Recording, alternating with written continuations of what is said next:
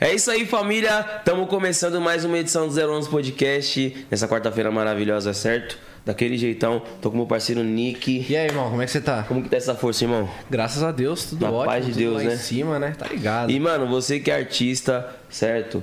Mano, fica atento nesse podcast hoje que vai ser muito importante pra você, mano. Mano, para um tempinho aí do seu tempo e escuta que hoje é aulas. Depois não vem falar que a gente não avisou, pô. Quem avisa, amigo é. Professor de Direitos Autorais. Você é louco, pô. Tá maluco. Mano, Já apresenta o Brabo. Pós-graduação do Brabo. é louco, hein? Esquece. Hoje é aulas e palestras, hein, família? Doutor Pedro Vale tá na casa. E aí? E aí, irmão, tudo Amigo, bem? Beleza? Satisfação. Já vou deixar Só aberto o monstro bloquinho de nota aqui. Eu, e o doutor pode tirar, me chama de Pedro, muito melhor. É mesmo? Então favor. Pedro Sem formalidade. Sem, Sem formalidade. formalidade. né? Só vim de terno hoje aqui porque já vim do escritório, senão já tinha vindo de camiseta também, já tava melhor. Pode crer. Mais, mais à vontade. Da hora, da hora. Foi, foi tranquilo pra chegar? Tranquilo, aquela uma hora tranquila, né, pra vir da Vila Olímpia aqui. Vila Nossa. Olímpia? E, gente, quem, quem se atrasou hoje foi eu, velho. Eu atrasei, por isso que a gente tá começando atrasado. Assume essa culpa aí, que é minha. Mas choveu também, né? Pô, choveu, eu peguei trânsito, essa linha travada. Eu saí de casa, era 4h40, velho. E consegui atrasar ainda. Falei, não vou atrasar hoje, atrasei. Muito treino também, né, pai? Aí o bagulho. Nossa, eu tô como, velho? Né, Quebrado. o tempo tá mínimo, né?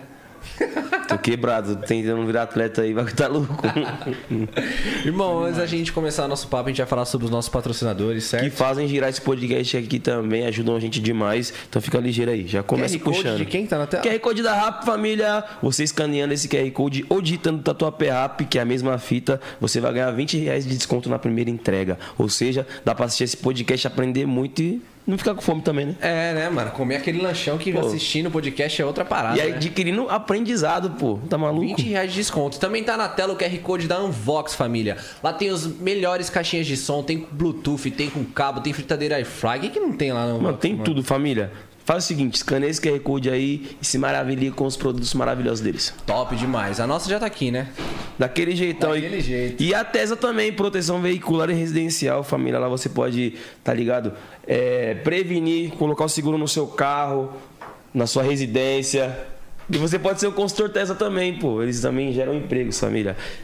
É isso Tô esquecendo de alguma coisa? É isso aí, não. É Falei isso. Certinho? proteção veicular de carro, de moto, de casa. Tudo Você isso, pode família. ser um representante. Tem, tem tudo aí na descrição. É né? porque geralmente quem fala da TESA é o Nick. Daí eu meio que fiquei perdidinho aqui, mas é isso, falei certo, né? Tem essa proteção veicular, os melhores do mercado. E olha, a caneca personalizada também pro É, doutor. sempre com o maior Não, carinho. pro doutor não, pro Pedro. Convidados, ó. Convidado sempre tem a, a canequinha aí com o nome. Top Ganhei uma demais. caneca. Aquele Se carinho, a tamo junto, esse, TESA. essa, esse cuidado aqui com a gente, imagina o cuidado que eles vão ter com o seu carro. Com a sua residência. Você é louco, brabo demais. Tem desconto, desconto do 011, hein? 10% de desconto, rapaziada. Disquinha é o... E aí, família, Zomo chegou na área, hein? Daquele jeitão, nova linha de pods aí, ó. Pod Pare, tecnologia Mesh Coil, pai. Como? Mesh Coil.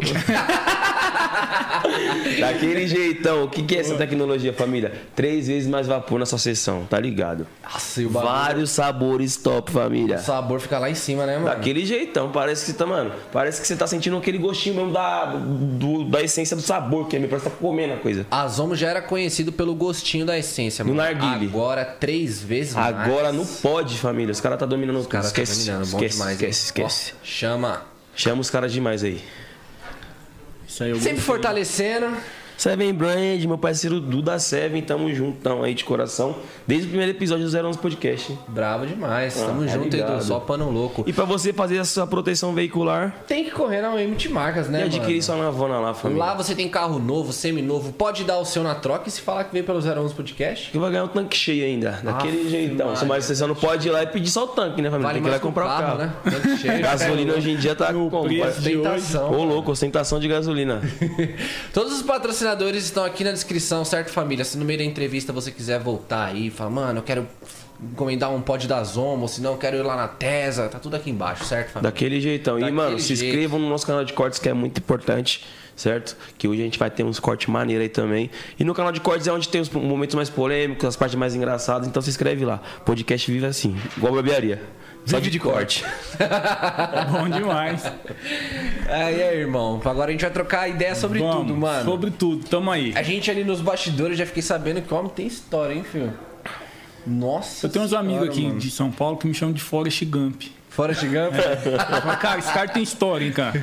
Eu falo, nem acho que eu nem lembro de todas as histórias que eu tenho, que se contar dá um, dá um livrinho do Às Forrest vezes Gump. até os amigos que lembram pra você, né? Fala assim, Lembra, cara, qual é. história? Conta aquela lá. Assim, qual? Aquela, pô. Assim, ah, Ah, é, tem. Vixe, tem história, cara. Mas E- vamos começar e, aí. E como que começou tudo isso, cara? Lá do Desde, comecinho. desde criança você já, já queria ser advogado? Como que foi? Cara, é, eu sempre fui envolvido com a música, né? Hoje eu tenho uma, um- uma atuação muito voltada para a área do direito do entretenimento. né? A gente atende vários artistas. Mas eu sempre gostei muito de música, muito. Fui criado em cima de caixa de som, assim, que meu pai tinha banda de baile, ele era representante comercial. E aí, quando nós mudamos para Campo Grande, meu pai tinha umas aparelhagens de som. E eu peguei aquelas aparelhagens, cheguei junto com um brother meu que tocava bateria, a gente montou uma banda. Então eu sou daquela galera que tinha a bandinha do colégio Sim, e tal, louco, sabe? mano. tocava nos Tocava intervalos, nos intervalos, festival de banda. fazia sucesso com as meninas. É, né? Ah, então- A lata não ajuda, então tem que tocar um violão, né? Que- Pô, tem que então fazer no final coisa da história eu já entendi, você juntou o útil ao agradável, né? Foi. E aí, cara, como que foi a- a- até eu começar efetivamente assim? Vou resumir a história, que, como te falei, tem muita história, mas vamos lá. Eu tinha a banda, e a banda lá em Campo Grande, que o Mato Grosso do Sul, o povo é muito sertanejo lá. Você é de Mato Grosso, Ma- Mato Grosso do Sul. do Sul. É. E aí a nossa banda era de pop rock, né? Gurizada e tal. Então tocava lá CPM 22, Charlie Brown, Sim. né? Essa resenha aí. Quando a gente não tinha muita oportunidade de fazer, tocava nas festas de, de amigo, né? Ou nas coisas de prefeitura, e sempre tava tocando. Um dia eu tive uma ideia de fazer um festival de música. Você mesmo? Eu mesmo, eu tinha 14 anos. Caraca, mano. É, em Maringá, que eu sou nascido em Maringá, em Maringá tinha um festival chamado Femusic, que era muito famoso, que a cidade lá era conhecida como cidade de canção. Eu falei, cara, eu vou fazer um festival no estilo do festival de Maringá. Aí eu fui lá no Sesc, que é, tinha um teatro do Sesc Sim. e tal, foi legal. Fiz um projeto lá, eu lembro no nome da diretora do Sesc, chamava Aline. Depois ela foi diretora de cultura do estado do Mato Grosso do Sul. E eu apresentei um projeto, falei assim, eu quero fazer um festival de banda aqui. E eu tinha a minha banda. Aí ela aprovou o projeto, eu fui atrás dos patrocinadores de, de busão, de mototáxi, consegui patrocínio de escola de inglês. Caraca, de, com de- 14 anos. Com 14 anos, cara, sozinho. E fiz meu primeiro festival. Aí o festival era. As bandas se apresentavam uma música autoral e uma música cover. E tinham jurados que eram os músicos da, de renome na cidade, e quem ganhasse o festival ia fazer a gravação no estúdio. E nesse festival, cara, participaram pessoas que hoje são músicos nacionalmente conhecidos. Tipo assim, tem o Bolha, que, foi que é baterista da Maiara Maraíza, o Vitão, tem o Hugo Zucarelli, que são caras do meio do entretenimento que têm tem um, foda, um hora. nome significativo. E na época a gente tinha 14, 15 anos, cara.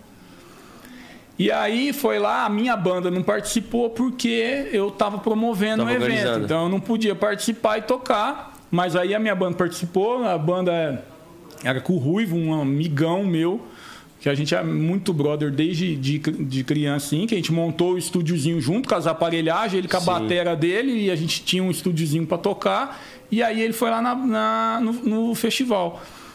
No primeiro dia do festival, que a, que a, a banda foi tocar, chamava Off 6 a banda.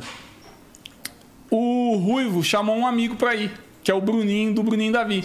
Caraca, Caralho, mano. É. Bruninho é sangue bom demais. Passou É, ele já Ele veio aqui aqui, também, também. Eu jantei com ele ontem. E aí o Bruninho, cara, foi quando eu conheci o Bruninho, que é meu grande amigo também. Ele chegou lá no teatro, cara, camiseta regata, chinelo, assim, montou o teclado dele lá, tocou, mas no final das contas a banda perdeu. A Off 6, né, outra banda ganhou, mas eu conheci o Bruninho. E é, o Bruninho já era músico desde moleque, pô Já era avançado já. mas muito. Ele sempre foi um músico nato, assim, tocava na igreja e tal, aquelas resenhas, né? De interior, e, é capital, mas lá é interior pra cá, porque nós estamos em São Paulo. E aí, o... nós fomos continuar com a banda e o Bruninho me tirou da banda. O Bruninho tinha É, a banda. ele falou, cara, você precisa estudar para você continuar. E você não vai estudar, então você faz as festinhas e a gente toca a banda. eles foram lá, tô resumindo a história, né? Lançaram uma banda chamada Banda Vega, que era o Bruninho, o Ruivo e um outro amigo nosso chamado Gustavo. E aí eu comecei a fazer as festinhas, cara. Tipo assim, alugava as casas e tudo mais. E eu e o Bruninho o Ruivo, nós fazemos aniversário no, em abril. Eu Sim. faço dia 1 de abril, o Ruivo dia 2 e o Bruninho dia 3. Caramba! E a gente mano. é da mesma idade. Caraca. E quando a gente reuniu, é, decidiu fazer a primeira festa juntos, os três juntos, que aí nós ficamos tudo amigos, né? Foi dos 14 para 15 anos. Ou de 15 para 16, não vou lembrar. Cara, nós colocamos mais de mil pessoas numa casa. Nossa. Nós alugamos uma mansão lá, cobramos ingresso, chamamos as atrações, montou o bar e o Rominho tocou, já ouviu falar do Rominho? Rominho. O Rominho já, também é um grande músico lá de Campo Grande, tocou lá. A galera que era da, na época, acho que do Atitude também tocou, que também é lá de Campo Grande, gente é amigo de infância também. Atitude 67. É, Atitude 67. 67. É, da cerveja de garrafa. Nossa, tem cara, vários. Esse cara é muito então, bom, velho. Então, uhum. gigante também. E aí deu certo o negócio de evento, cara. Eu falei, pô, vou começar a fazer os eventos. Né? E comecei a fazer uma festinha, aí fazia umas festas temáticas. Aí às vezes tinha um, um negócio de ter uma viagem para um lugar, eu não tinha grana. É, eu, eu, inventava uma festa para poder viabilizar alguma coisa que eu queria, sabe? Sim. Então teve uma, uma viagem para Ilha do Mel, que a gente foi moleque assim. E aí eu falei, cara, o que, que eu vou fazer para essa viagem, né, cara? Eu falei, porra, eu vou fazer uma festa, vai chamar uma noite na ilha e quem for para a festa vai ganhar uma viagem. Eu peguei o patrocínio da, da, da agência de turismo. Sim. E falei assim, ó, se conseguir por causa da festa vender tantos tantos pacotes de viagem, eu quero o meu. E aí eu consegui ganhar o meu. E, pô, foi uma resenha. O Bruninho ficou bravo até hoje. Falou, pô, eu toquei lá, não fui na, fe... na viagem e tal. O Ruivo foi. E aí eu fazia essas festinhas. Só que depois, cara, o negócio começou a ficar meio sério, sabe? começou a tomar uma proporção, proporção maior.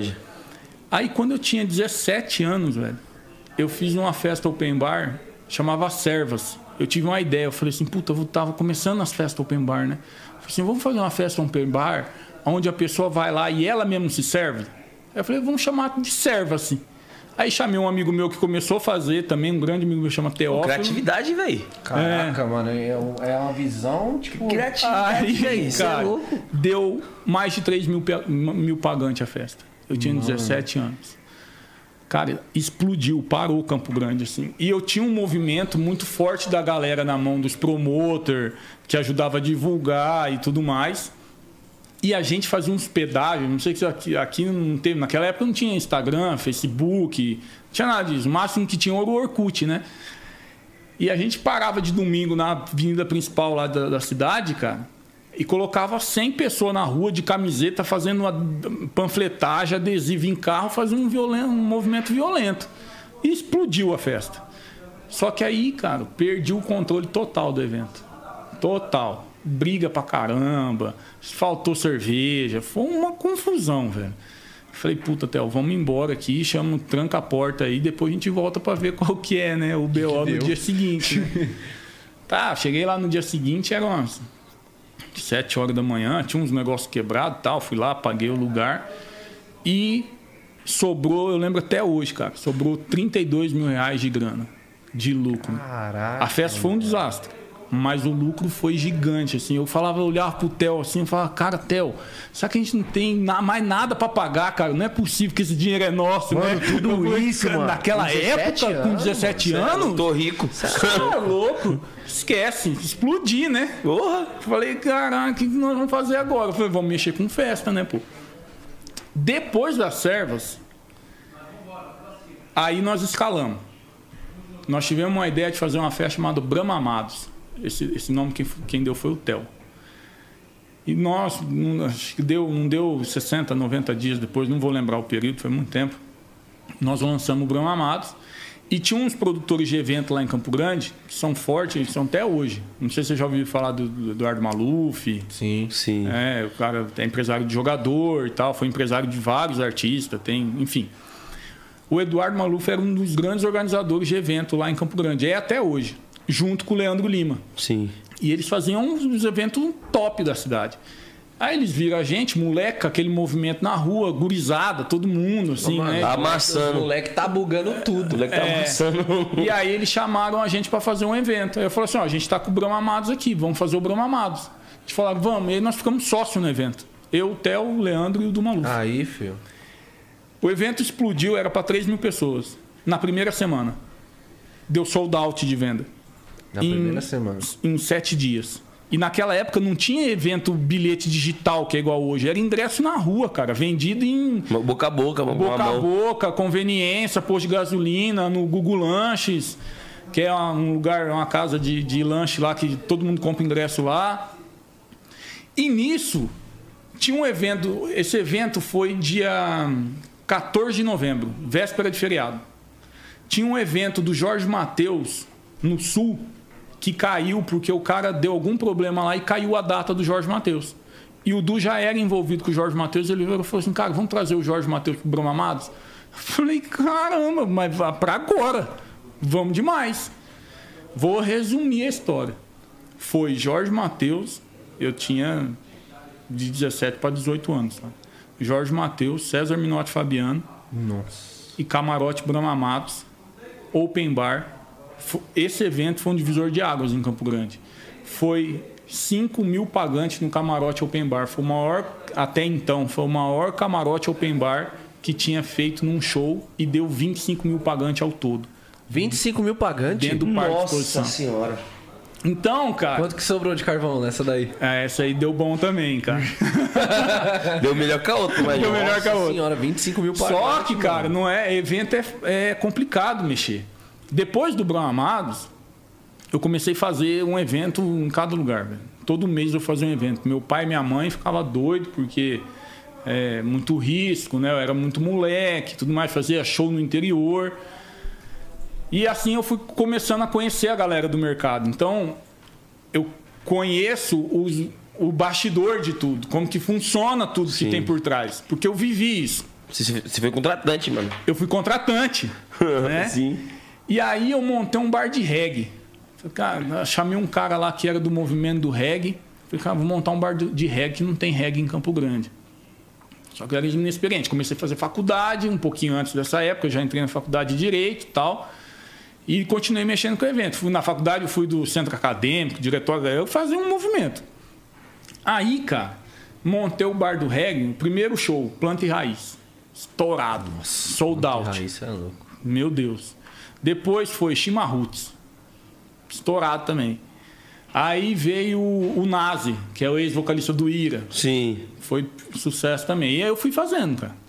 Até que um dia a gente chamou um cara começo de mês, eu lembro até hoje disso. E assim, eu nunca tive grana. Eu fui ganhando dinheiro no evento, tudo que eu juntei eu investi no bar. E picotei cheque pra frente, né? Pra poder pagar os investimentos, que o investimento pra montar uma casa noturna era alto. Eu tinha 18, 19 anos, velho. Aí nós chamamos o Edu Ribeiro. Ah, me Nossa. namora. Na época do Minamora. Nossa. Estourado o Minamora. Falei, caralho, esse evento vai dar sucesso. Começo de mês, estoque de cerveja lotado dentro do bar. Cara, deu 50 pagantes. Não sei o que aconteceu, velho.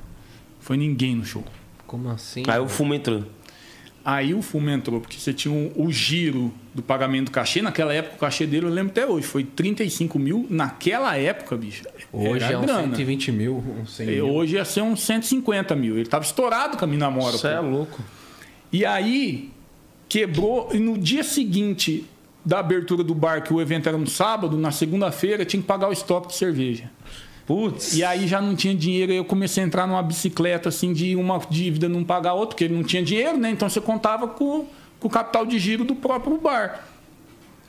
E nisso, cara, eu não aguentei. Aí eu quebrei. Aí eu peguei a minha, a minha parte do bar, vendi pro, pro meu sócio lá, que ele continuou tocando por um tempo, depois ele fechou também, mas ele é um cara que já tinha uma condição financeira melhor.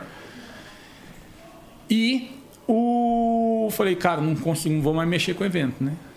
Vou deixar quieto esse trem de mexer com o evento aí. Fui trabalhar de panfleteiro, velho. Fazendo Caraca. panfletagem para faculdade. Um amigo meu que fazia as artes da- da- das festas, Sim. ele ele era a agência dele que atendia a faculdade lá em Campo Grande, ao CDB. E aí é, eles tinham que panfletar o, o vestibular, os, os, negócios lá, colar cartazes. Falei, pô, daí fui lá, fechei o contrato e eu tinha a logística de panfletagem, né? Fazer panfletagem dos eventos, tudo. Aí eu fui, fui contratado para ser panfleteiro. E um tio meu montou um negócio de revenda de Serasa lá, para vender sistema. E eu fui fazer venda de porta a porta. Então eu, eu fazia as divulgações, fazia a venda de porta a porta, de bater numa loja e entrar na outra. E aí, à noite eu ia para a faculdade. E nessa época eu peguei muito cartão de visita.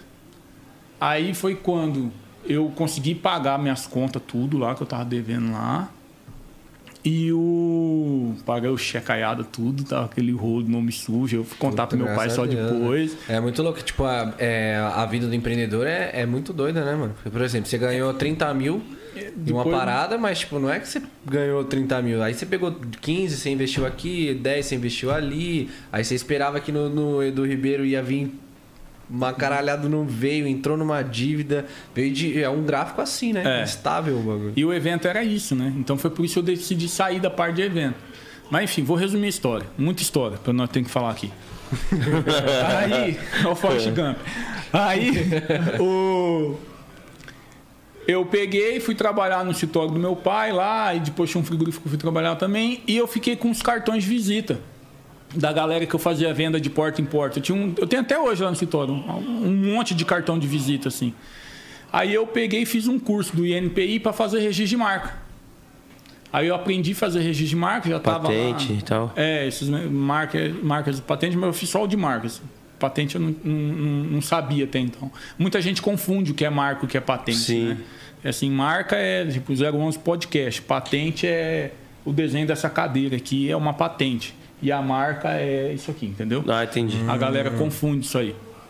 Tá legal para explicar também. Uhum. Então, assim, é sempre que é marca, então a gente fala registro de marca. Aí eu comecei a ligar pra galera para fazer registro de marca. Chamei um amigo meu, que é meu sócio até hoje, que é o Douglas, pra gente montar o escritório. Ele trabalhava no escritório de advocacia e eu ia fazer essa parte de registro de marca, que até então não precisava ser advogado para fazer a parte de registro de marca, e eu já estava pro fim da faculdade e ele dava o suporte de jurídico que precisava. Aí. Eita. Que Oxi, isso, que isso? Um assalto? Houve um assalto também. Houve um assalto, olha. É. A feira aí vai fora, rapaziada. Será que é sério isso aí? Não, é, é zoeira, né? É, os MC tudo doido, pô. e aí foi assim que a gente começou o escritório. A gente começou o escritório fazendo registro de marca. Aí o Douglas já era advogado. Aí depois eu me formei, tirei o AB e tudo mais, e nós começamos a advogar pro ECAD em 2011 ou 12, não lembro. E aí depois do ECAD eu já estava estudando, fiz meu TCC na faculdade em direito autoral. Eu já sabia de propriedade industrial que era parte de marca, foquei nessa área aí, a gente começou a pegar o ECAD, começou a pegar os artistas e, e aí foi indo, cara. Aí eu conseguir conciliar uma paixão que é a música Sim. com uma vocação que é a advocacia. Então eu sou apaixonado no que eu faço, que é ser advogado e Sim. trabalhar com essa parte de registro de direitos, de direito autoral, registro de marca e etc. Pô, juntou o útil ao agradável, né, é. mano? Porque uma puta história com a música, fazer né? o que a gente banda, gosta é a melhor coisa, cara. É muita coisa. Trabalhar né? que a gente gosta é pô, a melhor coisa que tem, né, velho? E, e, além disso, cara, tem uma história com o Bruninho também, porque eu e o Bruninho a gente era muito amigo. E aí, quando o, o Bruninho veio para São Paulo, ele foi trabalhar no estúdio do Dudu Borges. E por uma brincadeira lá, eles falaram assim: ele era produtor no Dudu, falou assim: ah, vamos montar uma dupla aí. Aí ele lançou o Bruninho Davi. Foi o último evento que eu fiz, inclusive. Foi em maio de 2009. Algumas datas eu lembro. Maio de 2009, eu fiz a gravação do primeiro DVD do Bruninho Davi lá em Campo Grande. O Bruninho, o Dudu me chamaram e falaram assim: ó, nós vamos fazer a gravação aqui e você toca a parte de produção do evento. Eu falei, porra, fechou. Explodiu também, deu, ficou mais de mil pessoas para fora. Caraca. Na casa lá, na casa no chamada Vale. Ah, Até Bruninho, hoje. O Bruninho Davi, os caras são muito bons, sabe? É. Muito bom. E aí esse DVD acabou não sendo lançado, mas em seguida eles já começaram a carreira e foram para a estrada com o Teló e tal. E o. Eu queria ser produtor do Bruninho Davi na época. Eu falei, pô, vou, vou pra estrada, né, cara?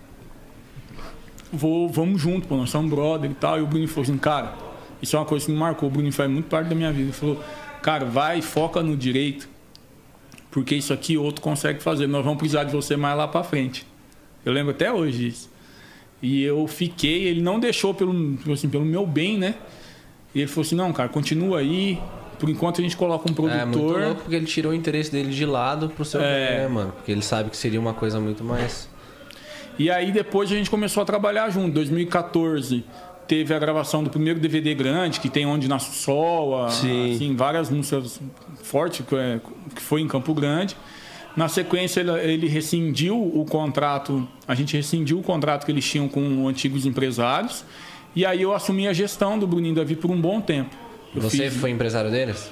não é que eu fui empresário, assim, eu fazia toda a gestão administrativa da empresa, gestor. tipo financeiro, pessoal, equipamento, é, de logística, contrato, fechamento. Então a Geral. parte geral Foda. E, essa quebra. é, Foi quebra de contrato que você falou? Que foi uma outro empresário? foi uma rescisão É, pacífica. Foi, foi e foi você que conduziu também? Foi eu conduzir. Da hora. Aí eu comecei a, também a pegar a mais contato com essa parte burocrática do, do- dos contratos envolvendo entretenimento, né? Sim. E a partir daí eu que conduzi todas as negociações com, com as gravadoras, era com a gravadora Sony, eu continuei conduzindo, foi quando eu comecei a con- conhecer o pessoal da, da, das gravadoras. Depois a gente fez aqui em 2016 a gravação do DVD no Ibirapuera, eu que fui também estava junto, fui um dos responsáveis pela gravação do DVD, por toda a parte de alvará, documentação, tudo que era necessário para a realização do DVD, todos os contratos, etc. E, e negociações também. Aí foi quando eu conheci o pessoal lá do Rio, que a Camila Fialho veio. Sim. Aí eu conheci a Camila Fialho, conheci o Rafa Brama, aí depois eu comecei a advogar pro Rafa Brama. E, cara, aí um foi levando o outro. E, sei lá, aí a gente entrou no, no meio sertanejo maior também, que é o- Com a Camila Fialhos teve algum envolvimento ali naquela, naquele caso da Anitta? Cara, eu, na época que a gente teve uma parceria com o Bruninho Davi, é, tava borbulhando isso aí lá. É, na época que foi uma prestação de contas muito grande. E aí é, eu não fui advogado da Camila. Mas como a gente tinha um contato e tinha outras pessoas envolvidas ali, o financeiro, os sócios, o Bramo e tudo mais, e a gente tinha outros artistas além do Bruninho Davi que a gente trabalhava junto Sim. Que hoje não são mais, desistiram da carreira, enfim, mas que eu que conduzi também toda a parte contratual e estrutura organizacional do artista. E aí, como curioso, né? Eles, a Ju me chamou, falou assim, cara, me dá um parecer disso aqui, me mostrou o que, que era, e eu acabei dando um espetáculo lá no processo. Cara, foi um processo muito importante, assim, É, né, foi um velho? processo grande e complicado, esse negócio de prestação de Deu um help contas. pra ela. É, e foi em razão disso aí, inclusive tem uma palestra minha com o Brahma, é, o, o- não sei se vocês conhecem ele, o Rafa Brahma. Eu ouvi falar que ele foi investidor da Anitta, né? É, ele, Assim. ele era empresário da Anitta também, empresário da Melim, ele tem uma agência de, de, de DJs e tudo mais, eu atendo eles até hoje. E foi em razão desse problema com a, a, a Anitta que a gente fez algumas cláusulas no contrato para que isso não ocorra novamente. Então, o que, que a gente tem que fazer para evitar esse tipo de problema? Sim. Hoje, o contrato que a gente tem como modelo, quando a gente chega para atender um empresário, um artista, alguma coisa, é baseado em toda essa história que eu vivi. Entendeu? Tanto do lado empresarial quanto do lado do artista, né? É, e isso é uma visão que muita gente tem hoje que eu sou con- contra, porque quando a gente entra aqui para atender, exemplo, vamos supor que eu sou, não que eu não seja da- do Portuga, mas é da, do 011 Podcast, tem 10 artistas aqui dentro. Aí eles me contratam para fazer a estrutura do, da relação jurídica entre artista e empresário. A gente não visa o que é o melhor para o artista e o que é o melhor para o empresário. A gente visa o que é o melhor para o negócio. O que, você pode fazer que pode prejudicar o negócio e o que, o empresário pode fazer que pode prejudicar o negócio. E principalmente quando é dupla sertaneja ou grupo de pagode, essas possibilidades aumentam. Porque o que, que um cara de uma dupla ou um cantor, uma primeira voz, uma segunda voz, pode fazer que vai prejudicar o próprio parceiro dele? Aham. E além disso, por a gente tá nesse tempo, já está no mercado tem um tempo, eu já vi contrato começar, contrato acabar, contrato acabar por briga, contrato acabar por, por mulher, contrato acabar por morte. E aí, tudo, toda essa experiência que a gente acumulou, o nosso contrato é meio que um manual. Fala assim, ó, se morrer, acontece tal coisa. Se separar, acontece tal Sim. coisa. Se Já é prevenido para Então, todas as situações ali. Eu não falo todas, mas elas se repetem. Sim. Mas quase todo. Quase Mas todas. quase todas. Aí, às vezes, os caras assustam, né? Pega um contrato por 20 páginas de contrato. Eu falei, cara, eu nem mando o contrato antes. Eu falo assim, ó, deixa eu te explicar o que tá falando aqui, que eu vou ler para o seu contrato. Depois que eu ler, você leva o contrato embora, você lê na tua casa, leva pro seu advogado, faz o que você quiser. Mas deixa eu te explicar antes. Quer chamar seu advogado para vir também? Aí eu explico.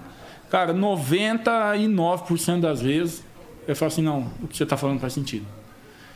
Inclusive, é, vou dar um exemplo lá na, na própria FS. Quando a gente começou a atender a FS, que era o Fernando Sorocaba, é, tinha o Fernando Sorocaba e tinham mais 10 artistas.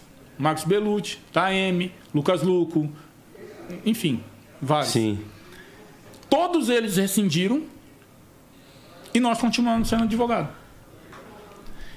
Por ter essa visão de Sim. que é o melhor para o negócio Um bem maior, né? que é o bem maior, que é o empreendimento, é a carreira. E aí, o que, que você pode fazer como artista que vai prejudicar o negócio e que vai ser antiético, que a gente tem que impor? Que você tem multa milionária em contrato. Você fala, pô, mas por que, que tem multa milionária? E tudo tem uma justificativa. Sim. Tudo tem um sentido para aquela cláusula, Sim. sabe? E a gente consegue equilibrar isso aí, que do mesmo lado, por parte do empresário, pode acontecer. Isso acaba até criando, tipo, comprometimento entre ambas as partes também, né? Fala, mano, o contrato é assim, a gente tem que seguir. Entre ambas as partes e em relação a terceiros também, que não Aham. tem nada a ver. Eu vou te dar um exemplo. Tem uma cláusula que a gente coloca no contrato que veda o artista fazer propaganda para benefício próprio. O que, que seria isso? Pô, você tem teu Instagram, né? Beleza. Aí você vai lá e o teu amigo da esquina tem uma lanchonete e você fica postando o lanche da, da- do teu amigo da esquina. Óbvio que não é uma regra taxativa que fala assim, pô, nunca mais vou poder postar nada. Mas eu já cansei de ver artista perder campanhas publicitárias grandes por causa de um post. Eu vou te dar um exemplo. O Jorge Matheus agora soltou uma publicidade do McDonald's. Se ele tá no Bob's comendo um lanche e posta uma foto ali, ah, tô aqui na lanchonete do. Bob's. Ia perder ou não ia perder? Pô, per- Sim. Fácil. perde o patrocínio. E aí, às vezes, o artista não tem o conhecimento de que por trás tem uma agência, tem uma estrutura e, cara, é tudo monitorado. Vocês acham que não, mas o Instagram de vocês é o dia inteiro monitorado. O engajamento. O- e tudo isso traz um reflexo porque na hora de fechar uma campanha, a agência avalia. Isso aí. Sim. Entendeu? Como que você. O conteúdo que você posta. É tudo. lógico, pô. Avalia tudo. E aí a gente coloca essa cláusula, o artista fala, pô, você quer tomar um artigo, quer tomar um Instagram de mim? Eu falo, não, cara, isso é pra você mesmo. E outra, Porque, pô, tem, se você for ver mesmo, tem gente que pô, você entra na história da pessoa, parece uma feira. parece uma feira, pô. E aí você se prostitui a sua própria imagem. Sim. E por que que isso é importante? Porque é uma forma do artista falar não pro amigo. Falei, cara, não posso, meu contrato não deixa. Sim. E que os amigos às vezes não entendem que ah, você vive de imagem. O seu trabalho é a sua imagem, a sua voz e o que você entrega nas redes sociais, principalmente. Porque vai partir daí o consumo da música, o consumo da música, a venda de show. Perante um contrato desse, nessa, nessa cláusula, o que seria certo do artista fazer? Por exemplo, ele teria que pedir autorização para o empresário para ele poder fazer aquela postagem? Então, no dia a dia, acontece é, um- uma vista grossa. Entendeu? Vista grossa, pode crer. Normalmente, tá? Tá. Ninguém fica também te enchendo o saco, tá? Eu tô falando agora porque eu já fiz a administração da parte do artista. E é normal isso acontecer. Você trocar, fazer um- um- uma permuta, é normal. Sim. Agora, quando você tem uma equipe engajada buscando marcas, que é no caso aqui na Casa MP, tem. Tem. Vira e mexe, fecha a campanha publicitária aqui. Só campanha grande, cara. Sim, muito boa. Uma coisa pode acabar derrubando uma campanha dessa. E no caso da- do, por exemplo, do empresário que não busca as campanhas grandes, mas também quer restringir o artista de não poder fazer essas parcerias? Então, é, o que, que eu defendo, tá? Se tem, duas, tem dois conceitos que é importante a gente falar. Acho que a gente até já fugiu da, na, da, no negócio aí, mas vamos lá. Vamos embora, aqui a gente vai que vai. ah, a gente vai, né? Volta. Volta. Tem dois conceitos que a gente precisa entender. Uma coisa é a relação do agente e o agenciado. Agente é o empresário, só que tem uma classificação específica. O empresário, ele é como se ele fosse sócio do artista. Então a relação igual que vocês têm aqui dentro é de sociedade, é um contrato de empresariamento. É o, o ônus menos o bônus e divide o resultado. Certo? Sim. A, a agência, ela vende e recebe uma comissão. Entendeu a diferença? Sim. O empresário é quanto a gente faturou, quanto a gente gastou, quanto que deu, vamos dividir. A agência é, eu vendi um show de 10 mil, me dá meus 20%, me dá meus 10%. E a obrigação do empresário é de fazer a gestão disso. Sim. É, a, a principal obrigação é fazer a gestão. Então, se ele não tem uma equipe própria de, de vendedores, de agentes, se ele não tem uma, uma, uma venda ativa de marketing, vocês têm que entender o que, que eu e o meu empresário juntos podemos fazer para poder alavancar isso. Porque vocês são sócios. Então, você não tem um poder de venda, vamos buscar uma agência que venda. A gente paga a comissão, o que entra aqui a gente divide. Entendeu o conceito? Sim. Sim. E aí, a partir do momento que você entende que você é sócio, né? É um, não é um sócio no contrato social, mas a natureza jurídica é dessa forma. Inclusive, alguns artistas a gente é, operacionaliza na forma de sociedade, que é o que a gente tem na SPE, por exemplo, no Kevinho, que já tem uma. é, já se justifica fazer isso. É, e é o modelo que a gente sempre recomenda. É o seguinte: a agência vendeu, ela recebeu a parte dela ah, mil reais. Sobrou nove, esses nove entram para o caixa. Paga a despesa, divide o resultado. Artista e empresário, nós somos sócios. E muita gente não entende esse conceito. A diferença do empresariamento para o agenciamento. Então, se você está vendo que se na sua empresa, na tua operação, não está tendo venda de alguma coisa, o empresário e você também tem essa responsabilidade de sentar com o cara e falar assim, cara, e aí? Vamos buscar uma, uma agência, vamos pegar a Alessandra Menga para vender, sei lá, tô dando exemplo do, recentemente. Nossa. Ou falar assim, vamos montar um time interno de venda. Vamos buscar marca. Vamos fazer girar. Vão fazer girar. Entendeu? Porque, ainda que não seja a sua obrigação principal de ter que pensar nisso, porque esse é o papel do empresário, de fazer essa gestão, de buscar a gente, mas nada impede de você ir lá e tomar uma atitude e falar Se assim. coçar, né? Porque é seu sonho, né? Você tá entendendo? Seu sonho, Sua necessidade. do cara tá fazendo ou não, você precisa estar ali à frente. Então, e às vezes é, a- o pessoal não entende isso. Tá? E esse é o principal papel nosso, né? tipo assim, esclarecer isso.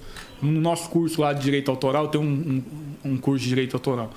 É, metade do curso é falando a diferença entre agenciamento e empresariamento, porque a galera não entende. Isso foi uma coisa que a gente criou, teoricamente. Não que a gente tenha criado, né? Não sou nenhum jurista, mas o contrato de agenciamento, ele tem na... ele existe no Código Civil. Só que o de empresariamento, não. Não existe uma, uma lei que, que fala a relação do empresário artista. Aí o que, que eu pensei na época, quando eu fiz o meu primeiro contrato, lá em 2012? Falei, cara, a gente está tendo aqui uma relação de parceria. O artista canta, o empresário administra, o resultado disso se divide. Né? Não é uma parceria? Sim. E um dos primeiros conceitos de parceria vem do Estatuto da Terra, que é a parceria rural, onde tem o, o gado, o proprietário da terra tem a terra, um entra com o gado, outro entra com a terra, o que der de rendimento ali se divide. Divide. Então eu peguei essa mesma base jurídica para desenvolver o contrato de empresariamento. E fui evoluindo ele desde 2012. Até hoje. Aí cada experiência que eu tinha, eu ia Sim. colocando uma novidade, entendeu? Mas o conceito é esse. E aí a gente se depara com, com, com alguns tipos de contrato que mistura muito essa relação. Você não sabe se é empresariamento, se é agenciamento, o que está acontecendo ali. E quando a gente implementou isso de forma massificada, não massificada, mas de uma forma que teve uma repercussão maior, porque a gente veio lá de Campo Grande, cara. Ah, era. Não que eu seja alguma coisa hoje, mas. é, As chances de você ser Sim. eram Era- muito menores. era muito menor. Então, da gente ganhar uma, uma proporção do nosso trabalho era muito menor. Sim. Só que aí a gente teve a oportunidade de começar a atender a FS, o Bruninho Davi, o Dudu Borges, a FS.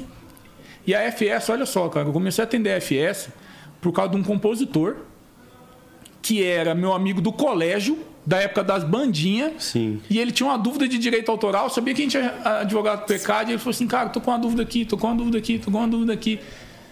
E eu comecei a atender o compositor, que era da editora da JKF, que é do irmão, da irmã do Sorocaba, da Juliana. E aí a gente começou a atender a Juliana por causa de um amigo de colégio, cara. Uma coisa se conecta Uma coisa outra, vai né? puxando a outra, né? Cara, é bizarro. O Alok foi a mesma coisa. A, Alok, a Arts Factory, foi com um amigo meu, que era meu vizinho de bairro, e ele era promotor nas nossas festas. Aí ele Caralho, virou. é, fez publicidade, NBA e tal, começou a atender o Alok. Aí o Alok era sócio da, da, da Arts Factory. E nisso a gente começou a atender a Arts Factory e a Booking, e aí, Sim. enfim. Mas enfim. Não, mas esse. mano, Muito doido, esse né? Isso é é muito muito doido. foda, É mano. muito foda, mano. Muito foda. Uma E umas coisa coisas de infância, cara. de É, infância, mano. velho. E tipo assim, tudo se encaixa, né, velho? Tudo tem um porquê, né? Tudo é, mano. porquê, Tudo cara. tem um porquê. Pô, a galera que, por exemplo, saiu do seu, do seu festival, alguns estouraram, tá ligado? Olha as paradas, muito É, louco. isso né, é muito legal mesmo. E aí, o que aconteceu? Quando a gente implementou esse modelo de contrato na FS, a gente começou a implementar em todos os artistas. E aí, quando a gente chegou na Arts Factory, era tem uma palestra. Hoje eu falo, tudo que eu falo aqui já foi publicado em algum lugar, né? Até porque a gente é advogado, então assim, não pode ficar falando muita coisa, né? Mas assim, tem, é, tem uma palestra minha com o Gabriel Lopes, que é um dos empresários da Arts Factory, do Alok e tal que ele fala, cara, a gente não se entendia o que que era. A gente pegava um DJ, colocava ele dentro da van, pegava uma CDJ, subia no palco, cantava, recebia o cachê e, Marcha. e marcha. Como dizem vocês aí. E marcha. E aí a gente chegou lá e falou assim, ó, você tem aqui, tinha uns 40 artistas. Eu falei, esses aqui é empresariamento. Esse aqui é agenciamento. Nós temos que separar isso aqui. E aí nós estruturamos isso. Porque no mercado eletrônico também tinha as agências, mas era tudo bagunçado. E aí quando a gente fez isso lá, os caras falaram, cara, ninguém vai aceitar isso aqui. Ninguém vai aceitar. Tava acostumado com o errado. Porque estava acostumado. Até para a questão tributária. Tem várias, tem várias questões que se refletem. Aí eu cheguei e falei assim, cara, você tá comigo ou não tá? Na época o Alok estourado com o Terminal, né? Falei assim, ó, faz o seguinte, quem não aceitar, não contrata o Alok. Vê se os contratantes vão deixar de aceitar, entendeu? Não sei se eles chegaram a falar nesse ponto, mas que eles colocaram o modelo e fizeram Implantaram. funcionar e implantaram o modelo. Implantou. Aí depois desse modelo, a gente foi para Nova Books, e foi outras E, e, tipo, sabe o que, o que é mais engraçado? É porque o novo espanta as pessoas, né? Tipo assim, o cara tá acostumado com, a- com o modelo de, de trabalhar ali. E quando você chega com a proposta nova, o cara já fica, não, você é louco, isso aqui é impossível. Só que quando ele vê que ele coloca em prática e começa a dar certo, ele fala, caramba, O mano. duro é virar essa chave. É, mano. Porque no funk também a gente tem essa dificuldade. Né? É, A galera tá acostumada a fazer aquilo a vida inteira. E aí você vem com um negócio novo, assusta. É normal, Sim. é natural isso. E não adianta querer também empurrar a goela abaixo. A pessoa tem que se sentir confortável. Porque nenhum. A relação de empresário e artista é igual casamento, cara. É isso aí. Se você não tiver um, um, um match, o, o sentimento ali de que aquilo tá fazendo certo, tá todo mundo caminhando pro mesmo caminho, uma hora vai, estro- vai estourar, entendeu? Sim. E é uma coisa que eu falo, todo contrato acaba, cara. Algum dia ele vai acabar. Seja pela morte, seja porque não quer mais, seja porque o cara quer ir pro Tibete e ficar lá com o Dalai Lama. Qualquer coisa, velho. Seja pelo tempo necessário que já passou o que já contrato. passou os 10 anos de contrato, algum dia vai acabar. E aí, a pergunta que eu faço assim, que muita gente espanta, que é assim, beleza, acabou o contrato, vocês fazem o quê? O que, que você faz com isso? Ah, não sei. O que, que você faz com esse pod aqui que você comprou? Vocês... Não sei. E agora? E agora? Falei, pô, vai deixar pra pensar agora, pô? Agora que Vamos acabou o pensar contrato. antes de fazer o contrato. Entendeu? Sim. Pensa antes, é muito mais fácil você corrigir a casa na planta do que você construir ela e ter que derrubar e fazer de novo. Você olhar e falar, putz, mano, não era assim. É. Ô, derruba aí, mano. Entendeu? Fica muito mais oneroso. Então, a gente vem construindo isso. Eu acho que é, que é legal e hoje o escritório é bem reconhecido nessa parte aí de direito autoral. E, bicho, se deixar, eu fico até amanhã falando disso aqui. Ih, nós vamos, então. Porque eu sou apaixonado. É muito cara. legal porque, assim, é, é, principalmente na pandemia, foi quando o artista começou a dar mais importância para os direitos dele, né? Muita gente não sabia nem o que Que era foi digital. procurar saber, né? É, foi procurar saber o que, que era digital. Tinha gente que não- fazia noção disso. E aí você dando essas ideias, é, não só para artistas, mas para a galera que tá... Não só artistas que estão no auge, mas artistas que estão começando, vão pegar essa visão que você tá passando e já vai vir muito mais antenado. É. Cara, isso é uma coisa que é outra coisa que ninguém entende. Sim. é, que, que é o ECAD?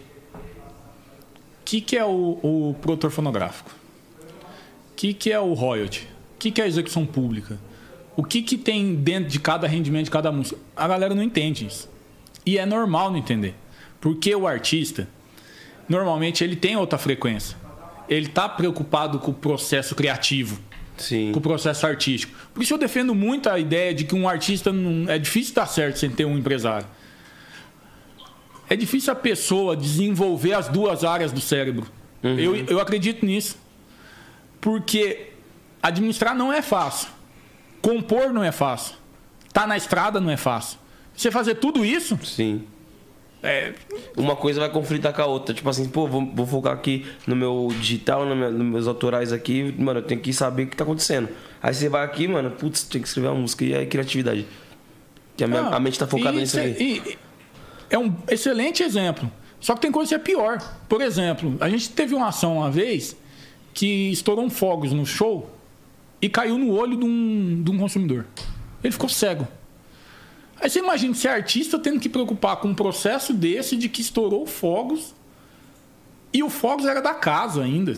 Não era do artista ali que tava. Mas quem que tá em cima do palco? O artista. O artista? Quem que vai receber? O artista. Ah, pra quem que veio a bucha? Foi pra Artista. casa, pro O artista? holofote Então, vai é- tudo no artista. Então, você ter que dormir e acordar sabendo que tem um problema judicial, e aí você tem que ir atrás de advogado, tem que ver, tem que. Como fica a sua energia pra você fazer música? É complicado, É foda. entendeu? Eu, pelo menos, acredito nisso. Porque além de tudo, também o artista se importa que o cara que, tipo, Porque pô, música é Tá sentimento. cego. É, aí você caramba, tem o mano. sentimento. Putz, o cara tá Você tem a cego, visão mano. do sentimento de que, puta, assim, ah, pô, é meu fã. Sim. Aí você tem aquele cara tava lá pra sentimento me de ver. fã. Tem que ajudar. É, e às vezes essa responsabilidade não é do artista.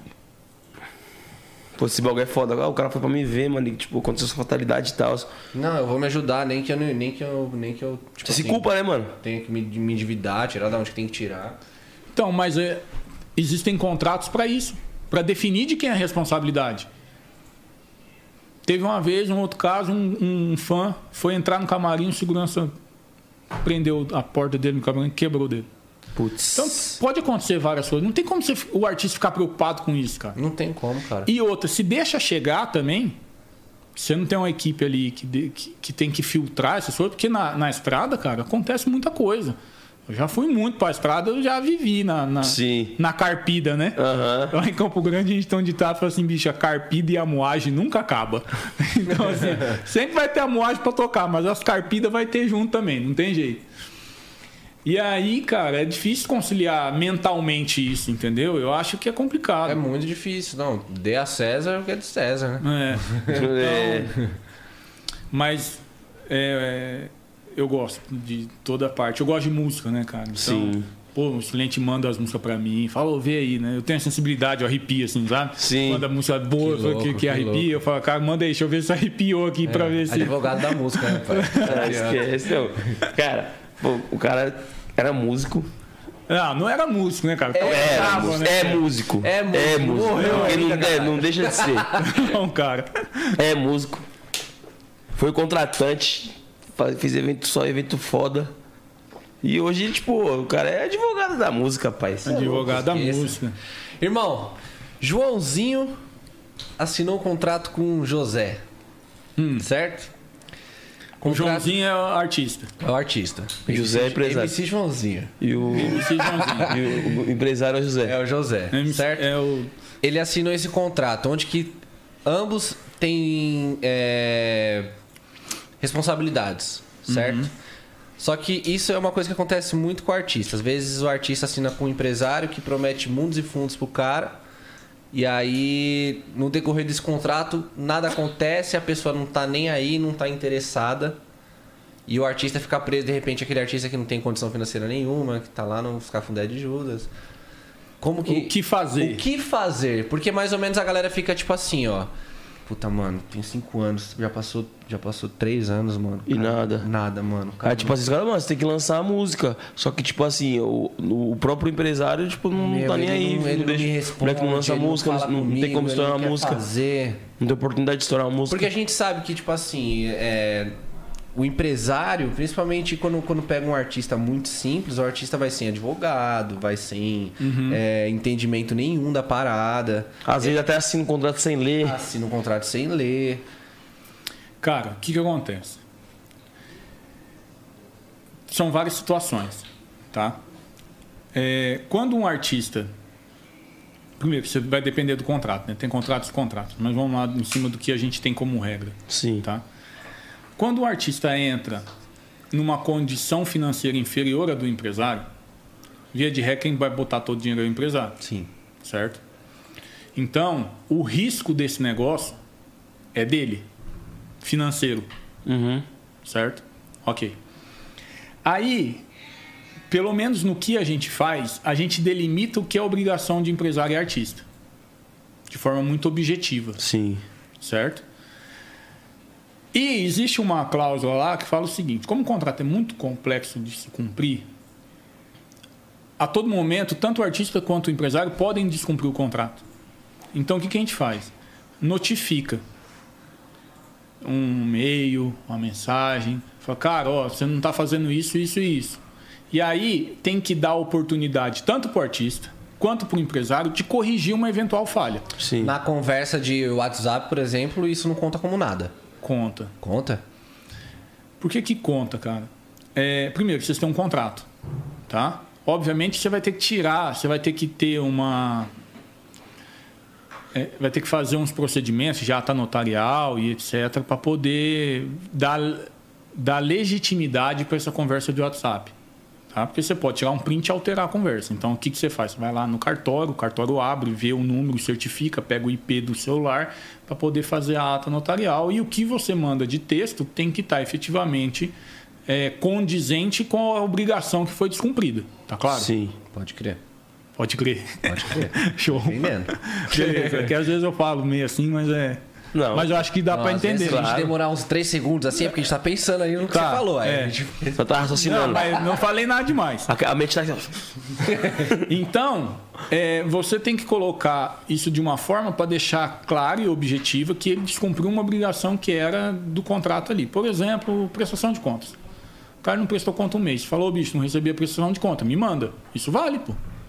Manda um e-mail. de acordo com a notificação. Isso vale. Entendeu? Tem valor jurídico. O contrato fala que tem que notificar. Se precisar notificar de forma extrajudicial, de enviar para o correio e tal, hoje está em decadência isso. Né? O objetivo do contrato é para ele ser cumprido, não para ele ser descumprido. Uhum. Ele tem como filão prever o comportamento de conduta das partes. Que é o quê? Se você fizer isso ou acontecer isso, tem que acontecer Sim. tal coisa. É isso, entendeu? Entendi. E aí, se de forma reiteradamente o empresário não cumpre as suas obrigações, assim como o artista também, é, o contrato é passível de rescisão, porque não está sendo cumprido. Normal, é só entrar no procedimento. Agora você me falou um negócio que, que eu faço uma ressalva quanto à questão da música. É, não é fácil acertar uma música. Não. É muito difícil. Muito. E aí, às vezes você trabalha um ano, dois anos, três anos, cinco anos, e você fala, puta, né, vou desistir disso aqui, cara. E eu, graças a Deus, posso trazer um exemplo para isso. Tem um cliente, tem um cliente nosso, chama Jade Jadson, uma dupla sertaneja muito Sim. conhecida. Né? Eles começaram a carreira deles, cara, muito moleque. muito, sempre tiveram o propósito de cantar. E- existe uma diferença do artista que quer ser artista ou do artista que quer ser famoso. O artista que quer ser artista, que quer viver da arte, que quer viver da música, ele não está preocupado se ele vai cantar para 5, para 10, para 20 ou para 30. Esse normalmente dá certo. Sim. O artista que quer ser famoso, ele tá preocupado em ser famoso. Quer ser visto, quer estar sempre em ascensão. Então aí você não tem que ser artista, tem que ser modelo, tem que, ser- tem que fazer outra coisa que vai viver só da imagem. Porque, infelizmente, na música você vive da música. Tem a ascensão, mas, pô, se manter muito tempo na ascensão ali, não tem como, mano. E o duro, cara, é você acertar a música. Porque a música ela vai refletir no teu cachê. Com base na música, você vai ter uma demanda de público que gostaria de ouvir aquela música pessoalmente. É meio óbvio, né? Aham. Mas é difícil colocar na prática. E aí, voltando ao exemplo do Jade Jadson, que cantaram a vida inteira e eles têm um contra... tem uma parceria com o Ninho lá, que é o empresário deles, eles ficaram 19 anos até estourar jeito carinhoso.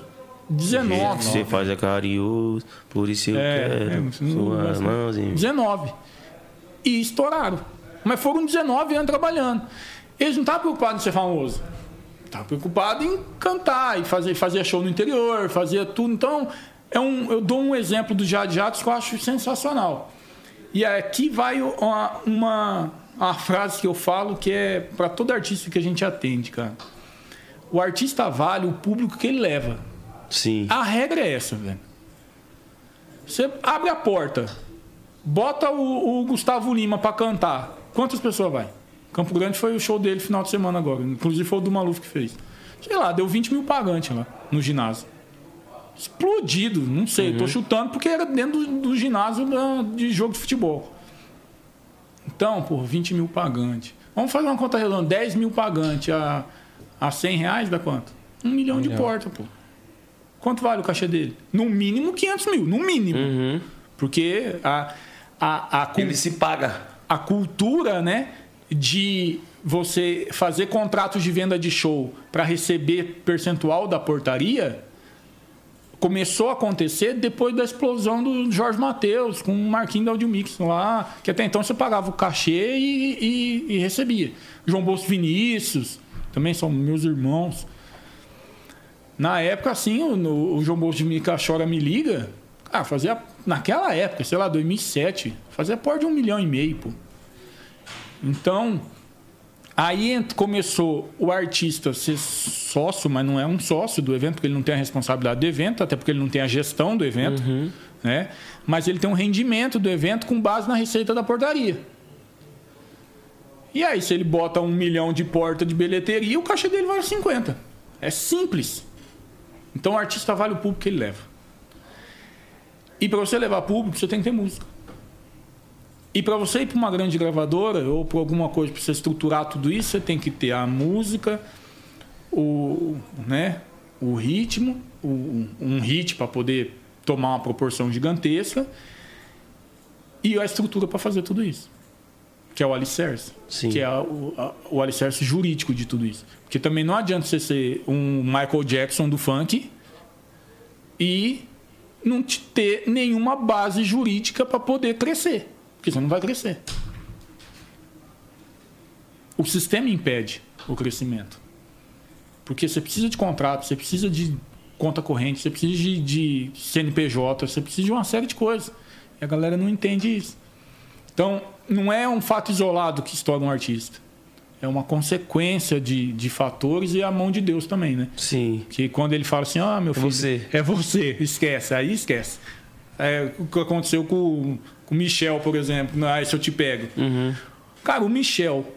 Quantos anos o Michel não tocava em, em- em banda de baile? Mas desde 9, 10 anos de idade. E aí foi estourar depois de, Sim. sei lá, de 20 anos, 20 e poucos anos. No mundo. A música mais tocada do mundo. Por muito tempo.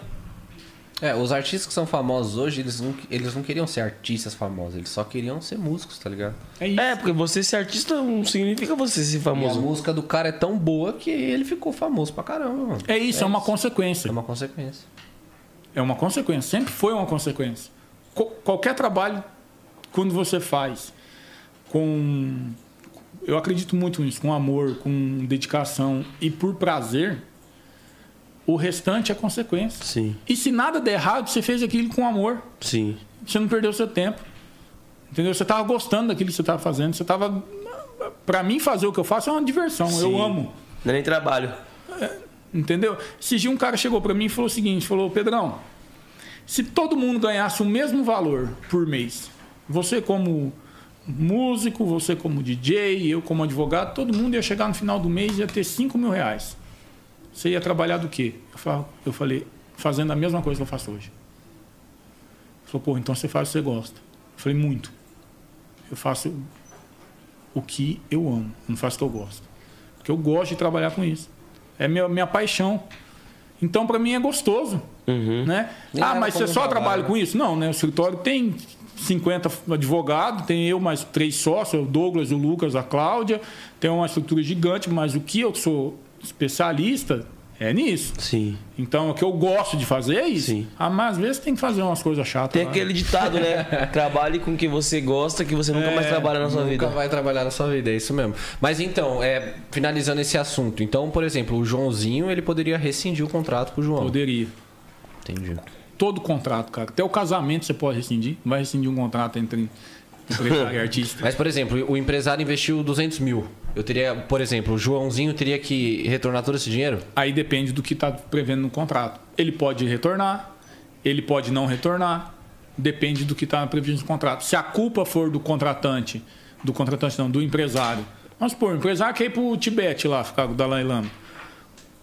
Colocou 200 mil e sumiu, não aparece mais, não vai na empresa, não, Um trabalho? não trabalha, você vai fazer o quê?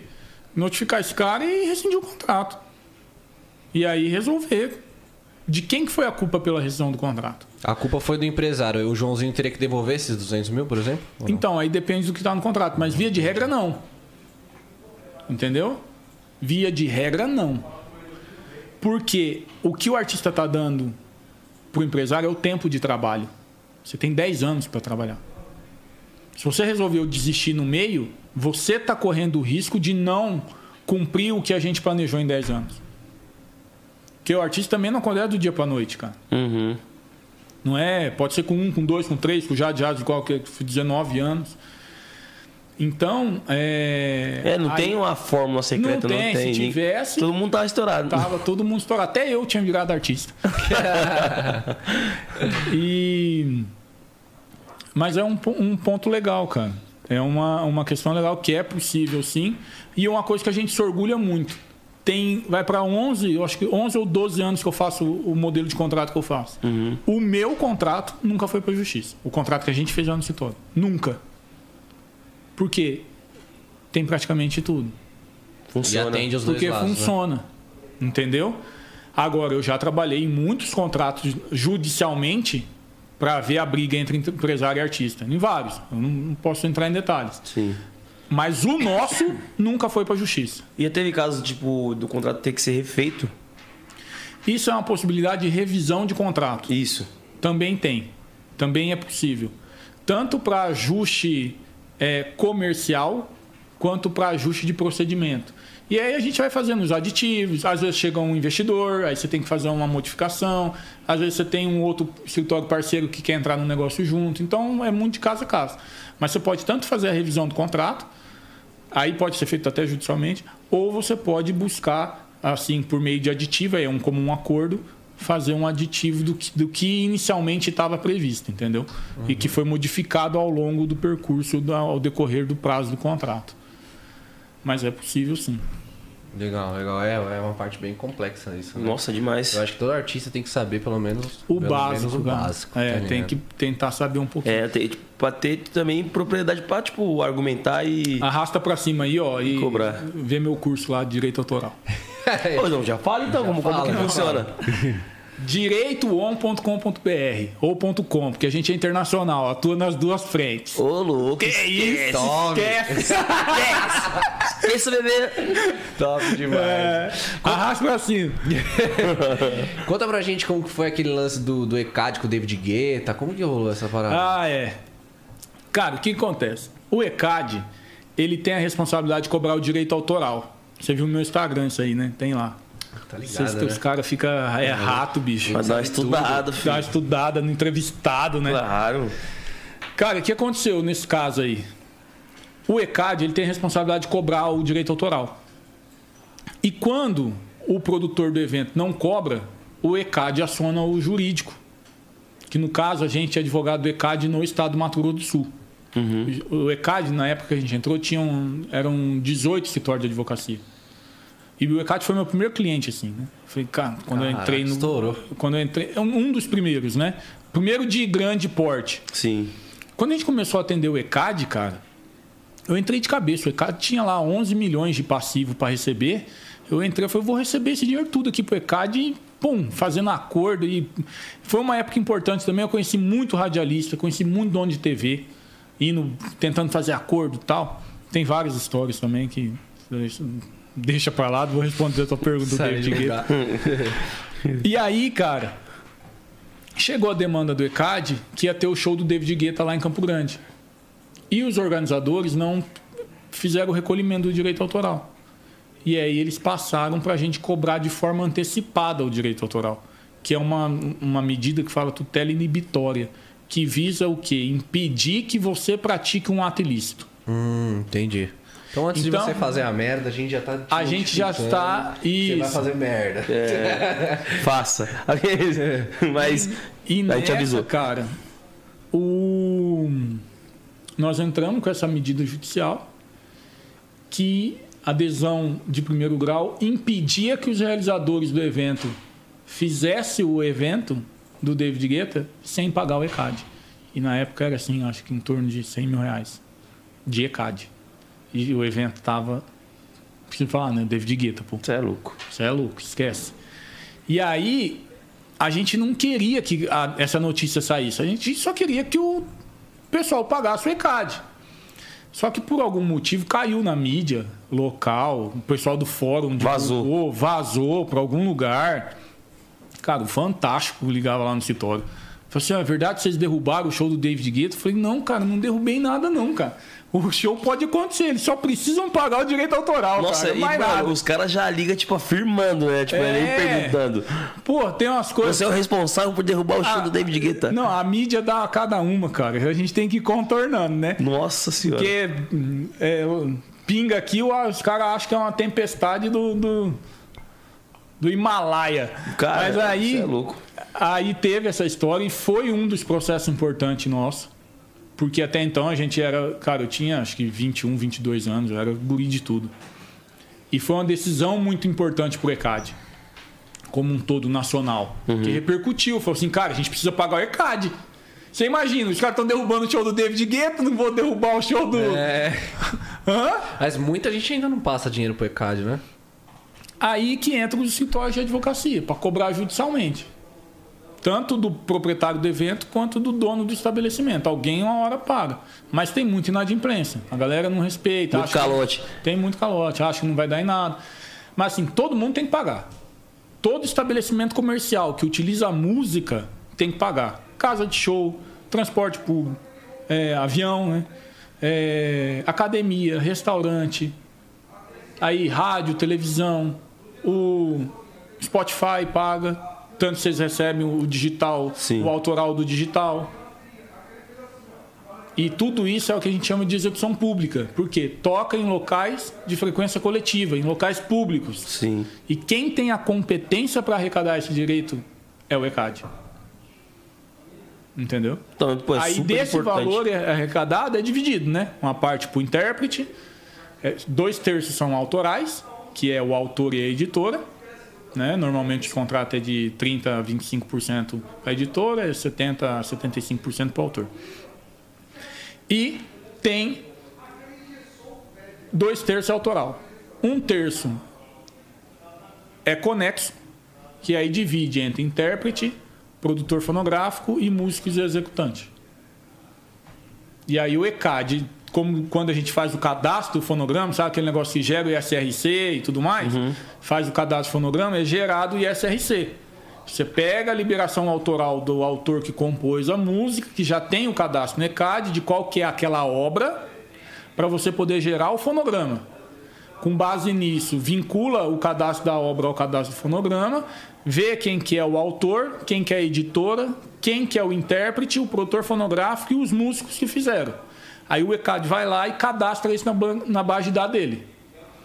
Quando a música toca publicamente, o ECAD identifica isso. Por exemplo, nas rádios, a rádio tem que enviar o relatório mensal. Como que ele, como que ele identifica? Então, vou explicar. A rádio tem que enviar, por exemplo, vou dar o exemplo da rádio, fica mais fácil. Ela tem que enviar o relatório mensal de execuções de música. É um sistema que chama SRD, que ela emite no final do mês e entrega para o ECAD. Se tem uma música que não existe o fonograma cadastrado, ela faz o apontamento. O ECAD faz o apontamento disso. Ela fala assim: ó, me fala aqui, de quem que é essa música aqui? Tá aqui o, a música Roda Gigante com o Nick tocando. Nunca vi essa música aqui, não. Não tem fonograma dela. Aí você tem que justificar. Ou tem aqui Nick cantando É o Amor de Zezé de Camargo e Luciano. Pô, nunca vi. Então, se não bater, o ECAD faz esse apontamento e devolve a lista para a rádio, para ela poder corrigir. E na televisão funciona da mesma forma. E as rádios que não emitem esse relatório, elas não ganham desconto da mensalidade do ECAD. Então, praticamente todas emitem. E fora isso, vocês já ouviram falar de um. Cara, tem vários sistemas. Você entra hoje e identifica a música que está tocando em cada rádio. Vou fazer propaganda aqui. Tem um sistema XPTO lá. É, você entra no site e você vê, eu quero saber da música da rádio de Campo Grande, a rádio XYZ. Você vê na hora a música que está tocando. E ele identifica. Então, hoje a tecnologia ajuda a identificação dessas obras, obras e fonogramas. Aí isso entra na base de dados, aí você imagina assim, o ECAD arrecada em torno de um bilhão de reais por ano.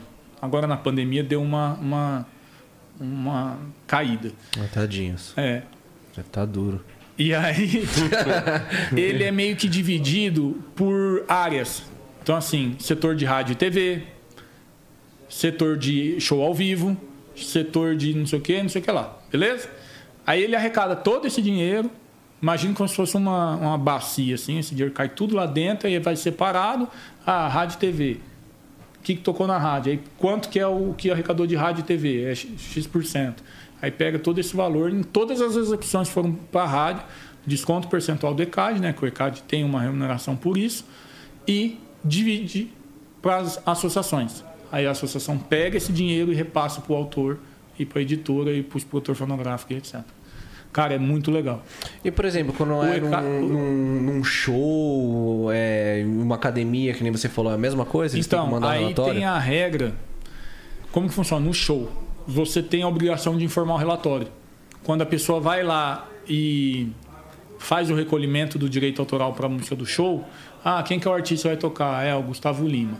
Então, Gustavo Lima toca repertório. Aí vai do empresário identificar isso aí, o artista poder enviar esse relatório para o ECAD. Senão entra meio que num limbo lá. E naquelas viradas, por exemplo, o Gustavo tá trocando, tá, acabou o show dele e aí começa a tocar funk, por exemplo. Como que o ECAD, ele, ele ele sabe a música que está tocando lá pela lista também? Não. Aí existe uma uma uma métrica lá Vamos que é meio, vai lá, que é meio que uma Imagine o seguinte, vou fazer uma analogia, tá? Para você poder entender. Você vai numa festa de aniversário de 15 anos. O que, que é obrigatório que toca em todas as festas? Funk. O que mais? Sertanejo, pagode, forró. Forró. E existe meio que um negócio padrão. E o ECAD, ele pega a, em. Sabe pesquisa do, do Ibope, por exemplo? Ele escolhe alguns lugares para gravar. Sabe o Shazam? Sei. Vou dar o exemplo do Shazam, vai ser mais fácil de você entender. Ele vai lá, põe o, o, o, o aparelho, o aparelho fica gravando o dia inteiro, aquilo ali, fica gravando. Aí ele vai, bota no Shazam que tem dentro do ECAD lá, não é o Shazam, é o sistema do ECAD e ele identifica essas obras e esses fonogramas. Caraca. E aí isso é colocado meio que como o ECAD não tem condições de fazer. Mas esse aparelho é de lá do ECAD? Do ECAD. Caraca, como o ECAD não tem condições de fazer isso em todo lugar que está tocando no território nacional, aí isso é feito com a mesma. Como se pode dizer? com o mesmo conceito de pesquisa, entendeu? Que é feito por, por amostragem, que chama. Funciona mais ou menos assim. Cara, é muito A parte de isso. distribuição, eu não sou o, o, o, o papa, não. Eu entendo um pouco. Só que o, o, o sistema é muito completo. É um dos melhores do mundo, cara. O sistema do ECAD. Cara, muito foda, porque você sabe o que tá tocando em cada lugar. De é rádio, TV. Quando você tá assistindo TV, ele aparece ali. Né? Ele aparece ali, música tal, nick, não sei o que, não sei o que lá. E quem são os compositores? É justamente para isso, para identificar o autor Sim, e os sim. detentores de acho direito que é mais autoral. treta é, por exemplo, em academia, assim. Mas é normal. Você pega aqui, vou pegar. Tem quantas Smart Fit? Olha, eu falando propaganda de novo. Tem quantas Smart Fit no Brasil? Tantas. A, a- a Smart Fit tem um som que é da própria. Tem a rádio Smart Fit, por exemplo. Você grava em uma. E aí você faz a. Entendeu? Funciona mais ou menos assim. Nossa, muito, muito complexo, né, mano? É. Muito top. E mesmo. funciona muito, né, cara? Ah, eu imagino, com certeza, velho. Muito louco. É um dos melhores do mundo. O negócio do ECAD. E assim, é. Pra artista, que agora que a gente tocou naquele assunto, mas acabou indo pra outro, pá. É, é, é. É, é assim. Não só pra artista, né? Pra empresário também. Quais são as rendas hoje do digital que um artista, um artista, um empresário possa ter? Por exemplo, eu sei que tem royalties, tem execução pública, tem. é, Isso, vamos lá. A execução pública, quem paga é o ECAD. Então, assim, vamos colocar o exemplo do Spotify, tá? Então, você tocou lá no Spotify. O Spotify paga para o ECAD, informa o ECAD o que, que tocou, e aí é arrecadado o autoral do digital. Certo? Calma que eu tô pensando. o autoral do digital? É. Tá. Se essa mesma música é tocada na rádio, por exemplo, o ECAD arrecada direto da rádio daí.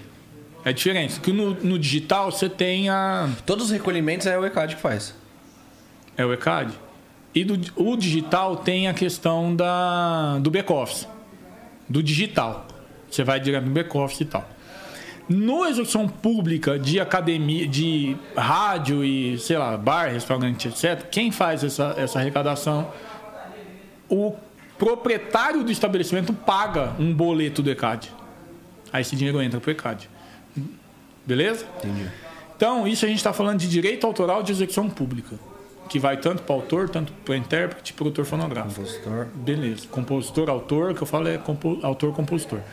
Beleza, isso é uma coisa. Execução pública, guarda, ECAD. Beleza? Quando a gente fala de rendimento de plataformas do digital, é a exploração do fonomecânico, do, do fonograma ali.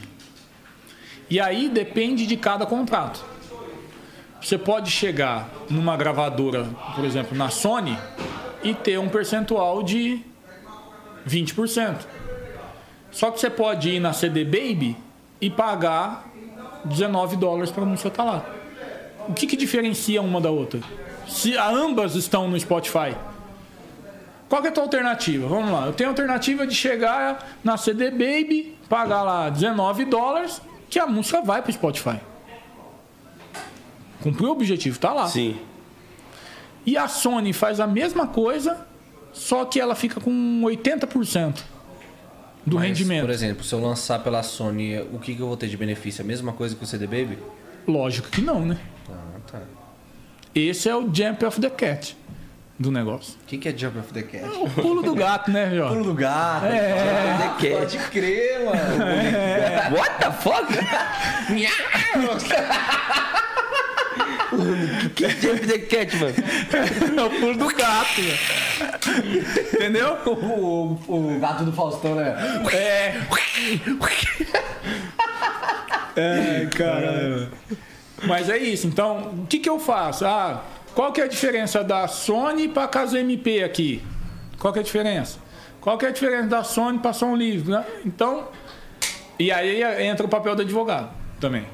Cara, tem que ter um advogado. Entender o que, que é cada contrato, o que, que é o contrato de licenciamento. O o que que é advogado é de necessário. Caraca, não é uma opção, é necessário. É velho. necessário, cara. Não tem como. Você você resolve tudo isso aí? Nossa, é muita coisa pra pensar, Você mano. é louco, tem nem Você como. até ter mente pra fazer letra ainda. Você é louco. Cantar, nossa senhora. Você ia acabar virando. Você ia querer começar como artista e acabar virando advogado. É, filho. Mas o básico tem que entender. Tem, mano. Cara, tem que ter a noção, né? o básico. É. É muito louco isso. Mas a, a- Não precisa comprar, galera aí, ó, não precisa comprar o curso, não. Assista as palestras. Precisa, na verdade. É, Pode precisa comprar, sim. Pode Vai, vai comprar, Mas tem bastante palestra no YouTube aí, ó. Assiste aí que vocês já vão ter pelo menos uma noção do que, que é o, o cada um. Essa parte diretoral, eu fiz uma palestra com o Marcelo Falcão, que ele é diretor da Universal Publishing, que só cuida de direito autoral de editora. Legal. Muito legal também. Conheci o, conheci o Falcão no- com, com o Dudu Borges, cara. No primeiro dia que a gente sentou assim, ó, sei lá, acho que eu fiquei umas seis horas conversando com ele. Caraca. Eu falei, cara, não vou sair daqui nunca. O cara é gênio, né? Vou ficar aqui infinitamente falando sobre direito autoral com esse cara. E fiquei lá no estúdio do Dudu um bom tempo. E ficamos amigas, fizemos umas palestras juntos, fizemos muito negócio junto, né? Muito artista que a gente atende, vira e mexe, bate lá. Eu tô lá enchendo o saco dele. Ó, Falcão, me ajuda aí. Então, é isso. é assim, o, o empresário e o artista, ele recebe de, de todos os cantos que a, a música é postada, por exemplo, é, Spotify, é, YouTube, Deezer, por exemplo. Palco MP3. Palco MP3. Aí, Isso por é uma exemplo, boa pergunta. porra, minha música viralizou no TikTok. Eu vou te falar. Todos os vídeos que tá lá também. o que, que eu defendo, tá? É uma coisa muito básica. E quando você começa a entender o conceito, você fala assim, puta, isso faz sentido. O que é direito autoral decorrente da sua composição, o empresário não participa. A não ser que ele tenha uma editora. E aí a, a editora faça o trabalho de editora. Aí faz sentido. Agora, pelo, pelo simples fato dele ser seu empresário, não justifica ele receber direito autoral para mim. Por quê? Porque ele não é autor. Ponto um. E segundo, porque você poderia gravar uma música do seu amigo que não tem nenhuma relação com você. O que, que vai te incentivar a ser compositor? Faz sentido? Sim. Hã? Muito. Muito. Então fala assim, pô, vou ficar sentado aqui, empresário, busca a música aí pra mim, pô. Traz o repertório pronto, aí eu gravo, eu ponho a voz. Pega o compositor. Então, direito autoral de autor, eu não acho, não, eu defendo veementemente que só é devido ao autor e não entra no contrato de empresariamento. Sim.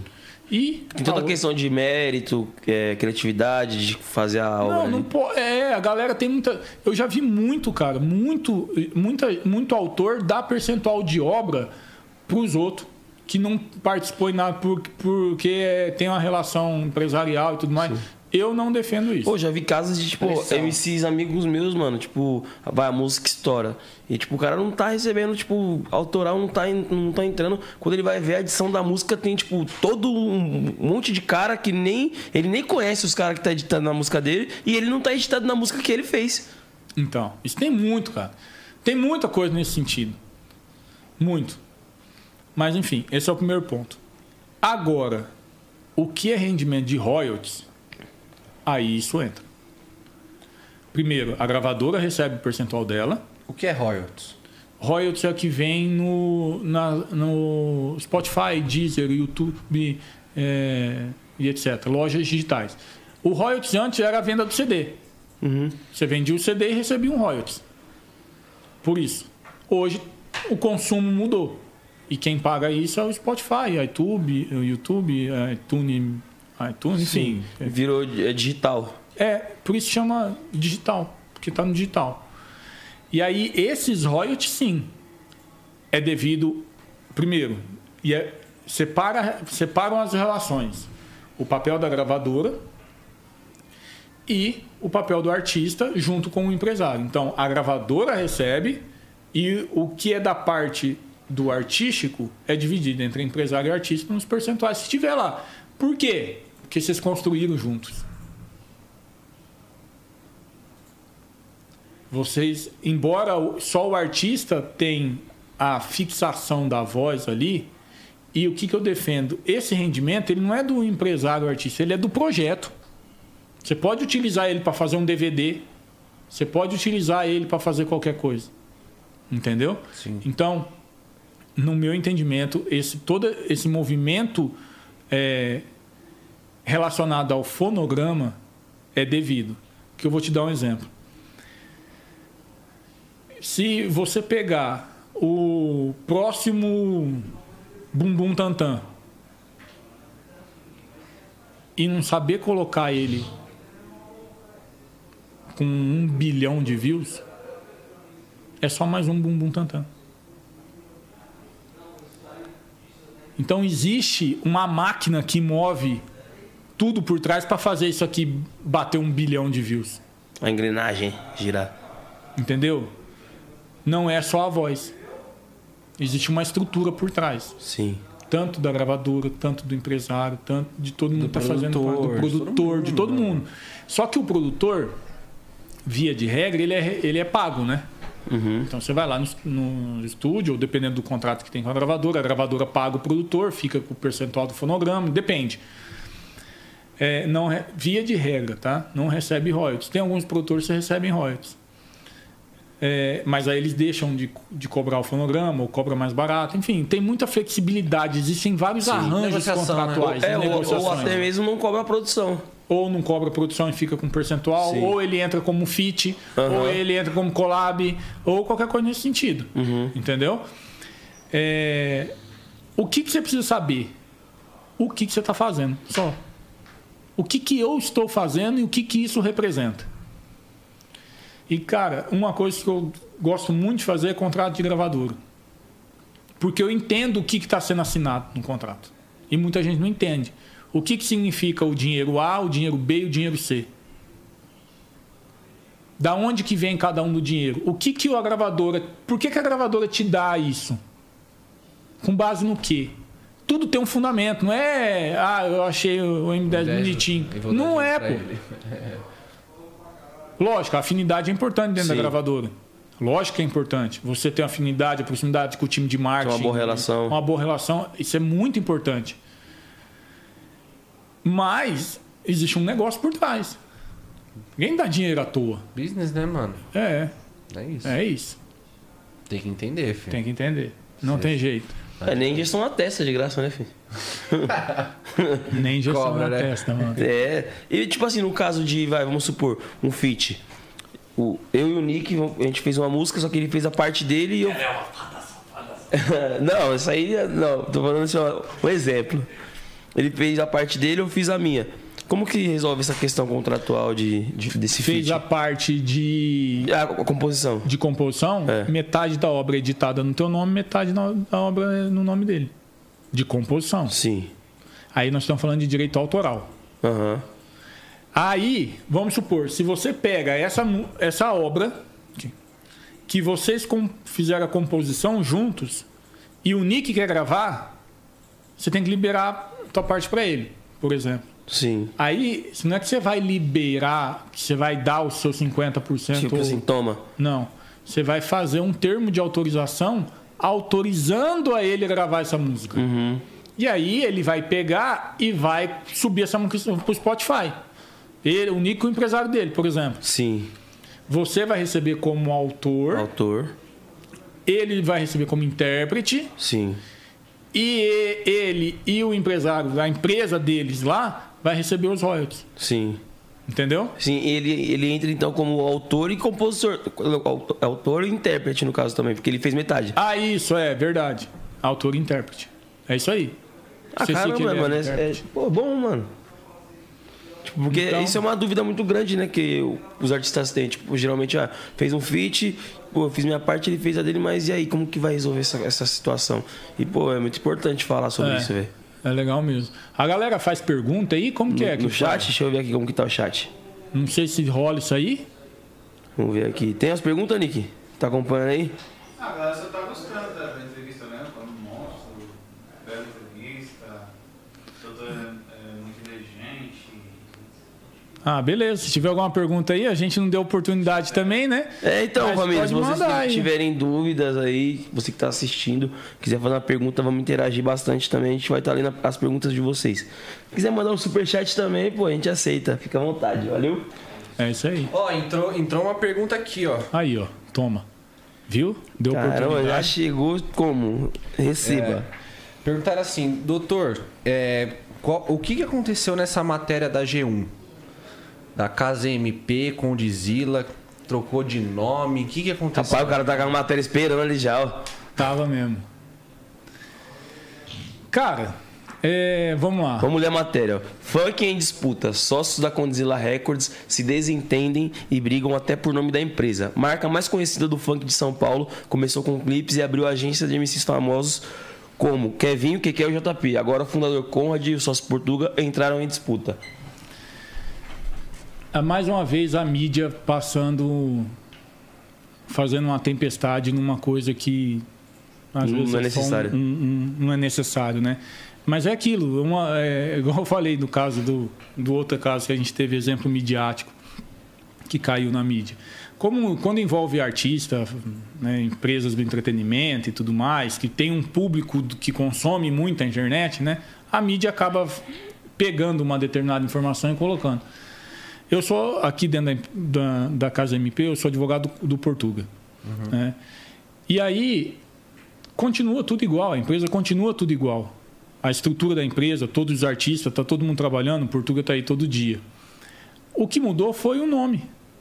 Que a, esse nome era inicialmente registrado pelo Conrad, certo? E o em determinado momento, por uma decisão da empresa do que era o melhor para a empresa, ficou deliberado de que, que ia utilizar a Casa MP, que é o nome da empresa. Porque como a marca é só do Conde, talvez não faria sentido é, manter essa marca e não construir a própria marca da própria empresa. Que o resto continua tudo igual. Só que aí já coloca que é disputa de sócios, Briga. briga, se desentendem até por nome.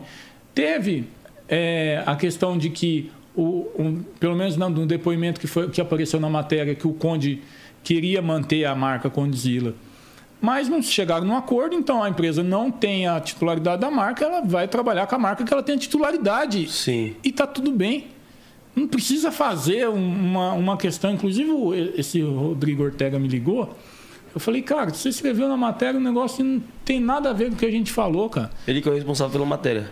Que foi responsável pela matéria. Aí ele falou, pô, não, eu passei pra frente. Aí publicaram assim, me desculpa e tal, tal, tal. Eu falei, não, tranquilo, a gente só precisa trazer, porque eu acho que a mídia tem um papel importante Sim. de explicar pro, pro público, pros contratantes. É, Deixar mas o público a par, né? Só que explicar o que de fato a gente está transmitindo. Com veracidade? Sim. Não pegar verdade, uma, né, uma polêmica que ouviu falar ali e transformar numa questão que pode atrapalhar, não é o Português e o Conde.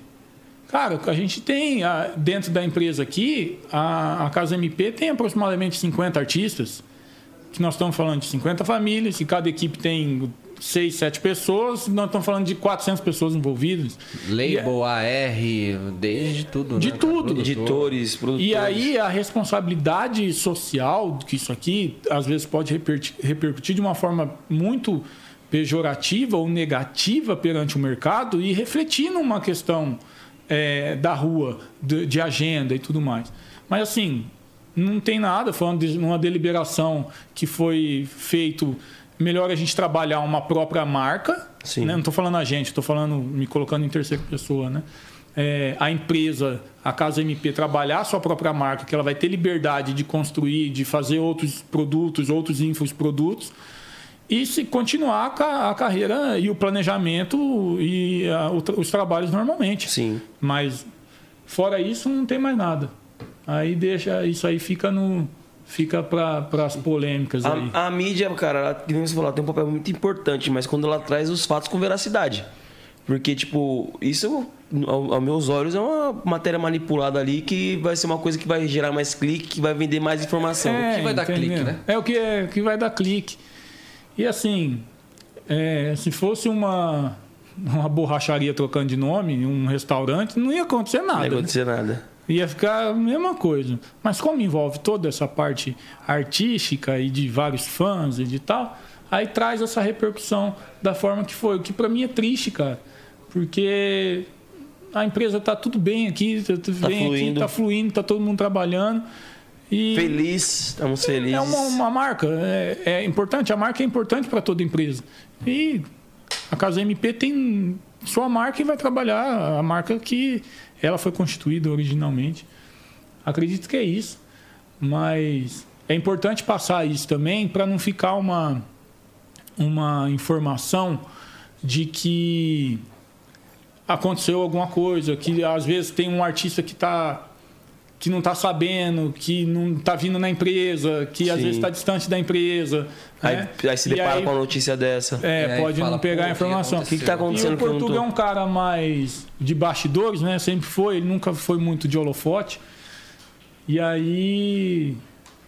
Tá, tem, embora tenha as redes sociais hoje em dia, né? Ele tá, ele tá, tá sempre ativo ali. Mas é isso. Não tem. tem Então, só pra esse- botar uma pedra em cima, não tem guerra nenhuma. Que nem os caras tá Cara, falando, briga. Da, da forma que foi explico, eh, foi colocado, não. Mas, como toda relação, existe suas divergências. Sim. Né? No casamento, na sua amizade, na, no, entre o empresário e o artista, Sim. Uhum. entre sócios também acontece. Não- se fosse perfeito, do mundo perfeito, tava ótimo. Né? Mas nada que vá atrapalhar o funcionamento da empresa. Sim. Entendeu? Nada nesse sentido. Uma pessoa no chat que perguntou se seria alguma coisa semelhante ao Facebook, que recentemente mudou também para Meta, né? Pode ser um bom exemplo. É um bom exemplo. Não teve nada demais. A estrutura do Facebook continua a mesma, a entrega continua a mesma. Perfeito exemplo. Tá isso aí. E aí, assim, o que acontecia também muito? A, a, a ela tem outras atividades relacionadas à sintonia, ao, ao, séries dela lá. Sim. Desenvolve. aí, a- a- o, nome, Revolution. O nome Condzilla se confunde muito, o povo também não entende muito se é lá ou se é aqui. É uma coisa só, não é? Se é uma coisa só, não é. Então, como é separado, pô, a adesão né, que foi passado, e eu tenho conhecimento, porque eu faço a assessoria jurídica para o Portuga especificamente, é de que é, foi uma adesão nesse sentido, visando o que é o melhor para a empresa. O que, que é o melhor para a empresa? Não precisa ficar confundindo. Nós não vamos deixar de ser o tamanho que a, que a empresa é, né, falando como ele, né? é, por causa só da marca. O que tem o valor dos artistas, todo o catálogo, todas as músicas que foram, pô, tudo isso tem muito valor. Tem toda a história. É só continuar trabalhando, pô. Não tem nada demais. Então, o seu Rodrigo Ortega, melhore. Melhor isso, Rodrigo Ortega. Mas ele me pediu desculpas Ah, então, E- se redimiu. Mas, pô, e, e, e falou que queria ver da forma de tentar transcrever da forma que eu, que eu tinha passado a informação para ele. Eu tenho prints, caso necessite provar. E tá tudo certo. Então, ó, aproveita esse corte que vai sair no nosso canal de corte e já faz outra matéria aí, pô. né? Mas faz Então, uma só pra, só pra atualizada. colocar, pra colocar aquela pedra. Então, na verdade, a única coisa que aconteceu foi trocar de nome. Mas a, Só- a empresa continua a mesma. Mesma coisa, tudo igual. O Conrad é sócio ainda, o Portuga é sócio ainda. Continua tudo igual. Por enquanto, continua tudo igual. E tem que tocar, não Sim, dá. Ninguém cima. sabe o dia de amanhã. Né? Da mesma forma da relação de um artista empresário. Mas você pode não querer mais e vamos acabar. Mas até então, tá tudo. Todo mundo continua sócio, trabalhando e.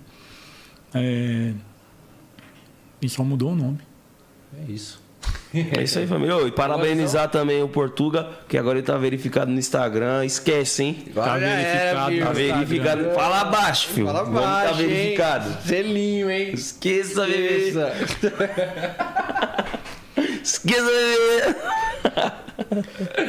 Mas é difícil, hein, cara, fazer essa verificação aí, hein? Já tentei, já não consegui. Cara, Quem sabe agora, depois que eu sair desse podcast aqui, ô Instagram, me verifique. É, agora vai ter algumas coisas. manda lá o símbolozinho da Nike assim, ó. É. Verificadinho azul. Check. E, mano, olhando no seu Instagram, essas paradas, você, você o- assim, é, eu, fiquei sabendo que seu pai, ele, ele faleceu, né? Faleceu, Aliás, cara. Meus sentimentos, mas Obrigado. vocês tinham uma relação, assim, muito linda, né? Tinha demais, cara.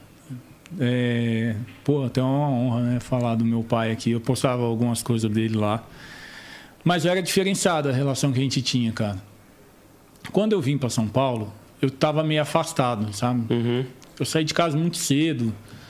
É, na época, quando eu saí de casa, eu tinha dado uma tretada com meu pai, aquilo, né? Você briga até com o pai, não vai brigar com. com né? E aí, com o tempo, eu fui vindo para São Paulo, aí eu me mudei para cá, e isso me afastou um pouco do meu pai. E ele era um cara incrível, sensacional, um cara de que ninguém falava mal, todo mundo, ele era amigo de todo mundo, não esperava nada de ninguém, ele fazia tudo de coração. E só que nos últimos anos eu tive a oportunidade de me aproximar mais dele, sabe? De passar um tempo, de ter tempo de qualidade com ele.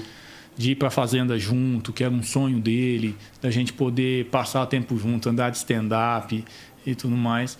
E aí, infelizmente, cara, novo, tava com 59 anos, ele infartou, tava dormindo na fazenda. Morreu Caraca. dormindo. É.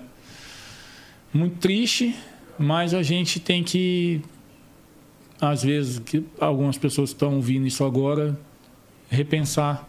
Né? Falar assim, puta, será que às vezes por causa de uma bobeira, tô deixando de ter um convívio com a minha família, tô deixando de ter um tempo de qualidade com meu pai, com a minha mãe, que a gente só sabe Às vezes depois por que orgulho perde. Depois também. que perde, né? a gente só dá valor É. depois que perde. E se meu pai tivesse morrido em 2017, 18, 19, eu ia chorar de remorso hoje. Hoje eu choro de saudade. Porque eu sei que o 2018, 19, 20, 21, eu aproveitei muito ele. E nas coisas mais simples que tem.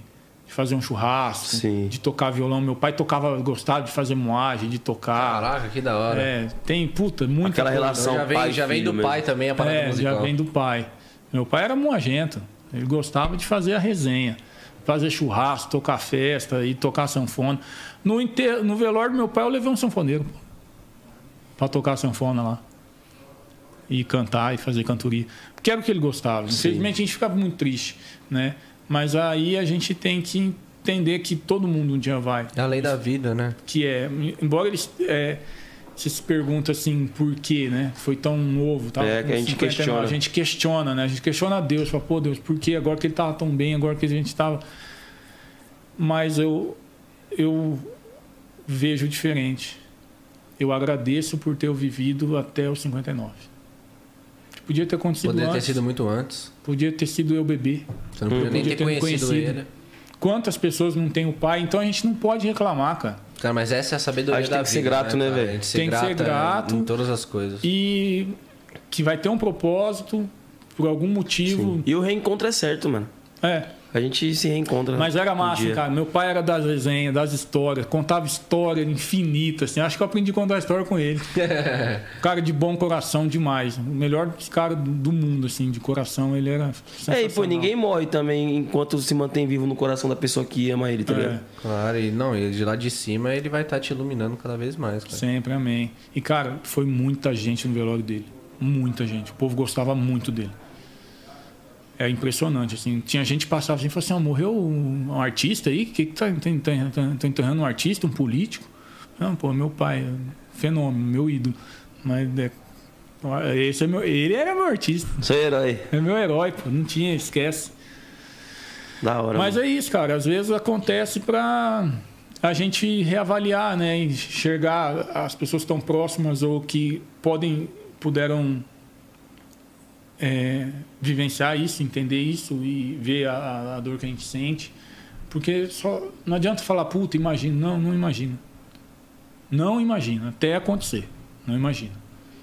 Só sabe quem perde, né, velho? É. Sabe quem perde é isso, não. E é um trem que não volta. Não tem o que fazer, velho.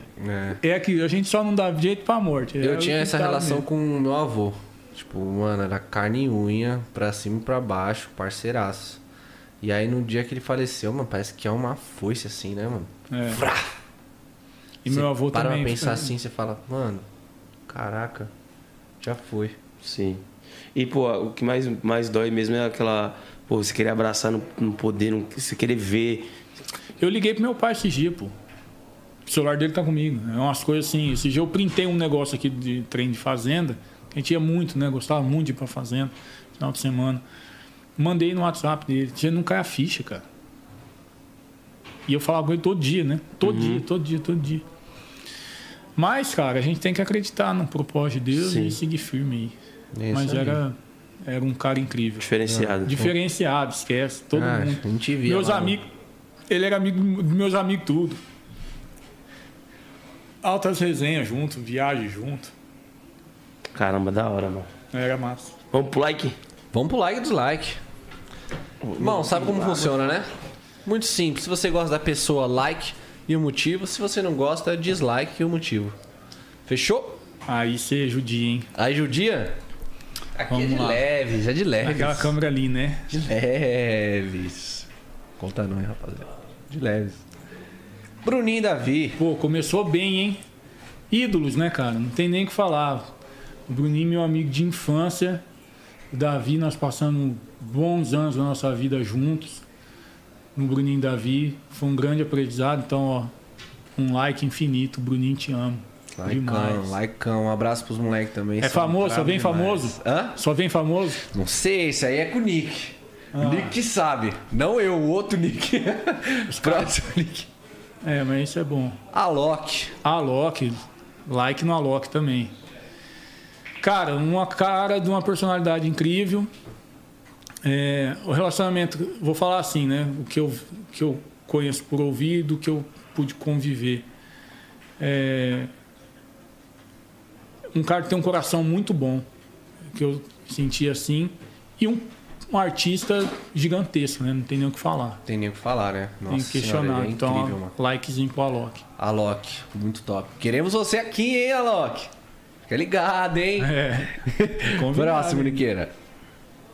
Bruninho do vôlei. Bruninho do vôlei. Esse cara, velho, deve, deve ter rastreado meu Instagram inteiro pra fazer essas listas aí, ó. São um gênio, pô. Parabéns pra vocês aí. Cara, like infinito pro Bruninho. Infinito. Tem muita história boa com ele, um amigo nosso. Eu atendo ele também algumas coisas lá da Alessandra. Legal. E já fui, já tem várias histórias muito boas que eu passei com ele, que eu passei uma férias, umas férias na casa dele na Itália. Nossa, que da hora. É. E aí, cara, é um cara sensacional, bom de resenha, infinito. E like pro Bruninho aí. Não Like vou não. estender as histórias. Não é muita história. Não pode nem contar, né? Não, essas aí eu não posso. Cara, o Bruninho, cara, vou contar uma só. Eu vou contar uma que dá pra contar. Eu sou de Campo Grande, né, cara? Aí, a gente tava lá, tava um frio infinito de um frio. Falei, cara, vamos fazer um churrasco. Pra- Fala que nós somos do Brasil, que lá faz churrasco e tal, né? Itália é só resenha de massa e Massa, tal. pizza. Pizza, não sei o que, nós vamos fazer um churrasco. E aí o Bruninho chamou uns amigos dele lá. Ah, eu fui lá no mercado com ele, a gente comprou as carnes e compramos uns hambúrguer, cara, pra fazer. Na churrasqueira, churrasqueirinha lá, carvão, um frio de uns menos 15 graus. Aí eu fui, pô, me achando lá, né? Pantaneiro, né, cara? Vou fazer meu churrasco aqui, né? E eu peguei os hambúrguer, cara. E os hambúrguer tava com plástico em cima, assim, ó. Não dava pra ver que era plástico. E eu pus tudo aqueles hambúrguer na churrasqueira. Com plástico. Com plástico. E fui lá pra servir, bonitão, né? Falei, ah, experimenta meu hambúrguer assim, os caras arrancando os plásticos de dentro da boca, velho. Pô, tá com plástico aqui, tudo falando em tá francês, em tirando, italiano. Ai, foi muito bom. As outras não dá pra contar, mas essa história é boa. As que não dá pra contar, hein, Que rapaziada? dá que dá pra contar. É as dá. melhores, hein? É, Tá deixa ligado? quieto. Próximo, Nick. Dudu Borges. Gênio, pô. Gênio. Dudu Borges é um gênio. Cara, um dos maiores produtores da atualidade que eu convivi, aprendi muito com ele, desde a época que eu era guri, né? Que eu conheci o Dudu em 2009, cara. Ele já tinha uma visão fora da curva é, de todo mundo. Ele sempre foi muito diferenciado. E simplesmente fez um dos maiores hits e álbuns e artistas do, de- das- da década, né? Como produtor musical. Então, like pra você, Dudu. Ah, aí é meio caminho andado, fi. Ou até mais. Ah, né? aí, esquece. som. Já foi lá no estúdio dele? Não fui. Mas E é um conhecer. parque de diversão aquilo lá. Quero muito conhecer. Fui com meu pai lá um dia, ele ficou doido. Enorme, né, mano? Enorme, gigante. Fenômeno, gênio. Monstro. Like no Dudu. Próximo, Nick. Fernanda Keula. Keula? Como que fala? Cara, esses caras são foda. Cara, Fernanda. esses caras. Sabe o que aconteceu com essa história aí? Não, mano. Os caras colocaram ela por causa de uma história que eu contei um dia aqui, ó. Uma vez, cara, eu tava. Gente, vocês são gênios. Esses caras. é, eu, eu ia muito pro Rio. Na época eu fazia gravação. De. Gravação não, e que para as gravadoras. E aí teve uma história. Eu não conheço ela, tá? Conheci uma vez só. Não tem nem que falar nem like nem dislike, mas é tem uma história engraçada. Eu peguei um avião do Rio e tem um aplicativo que você aluga jato. Esses avião particular, Sim. como se fosse um Uber. Caraca. É. Ele pega assim o voo que tá indo vazio e que tá voltando, e aí faz o preço mais barato lá, você entra e compra.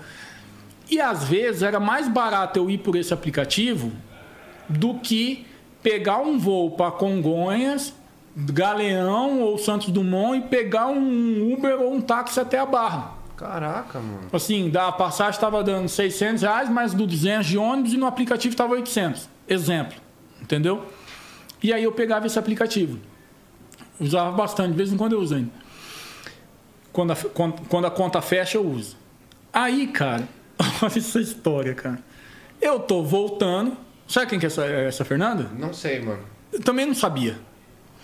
Ela foi vencedora do Big Brother. Hum, de qual? Não Sabe sei. é? Sou ruim de Big Brother. Mas eu sei que ela foi vencedora do Big Brother. Eu tô vo... Eu acho que ela não sabe disso, ou ela fingiu que não sabe o que aconteceu.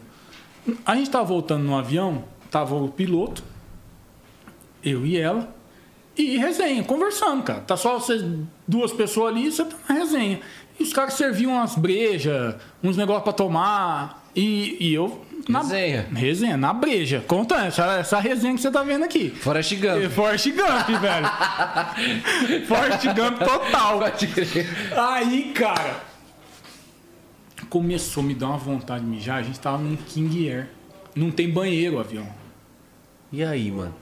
Não tinha E a banheiro. cerveja descendo, mano? Nossa. Na hora que comecei a ficar desesperado assim, ó, mas eu já não tá aguentando mais. Mas não tava aguentando, já tava segurando pra não ir nas calças, velho.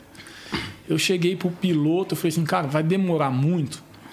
Ele falou, cara, vai mais uma meia hora. Eu falei, meu Deus do céu, cara, meia hora eu não vou dar conta, velho. Não vou dar conta meia hora. Começou a querer pingar na calça já. Você é doido, parceiro. Eu falei, caramba, bicho, no que a gente tá chegando em Congonhas, velho.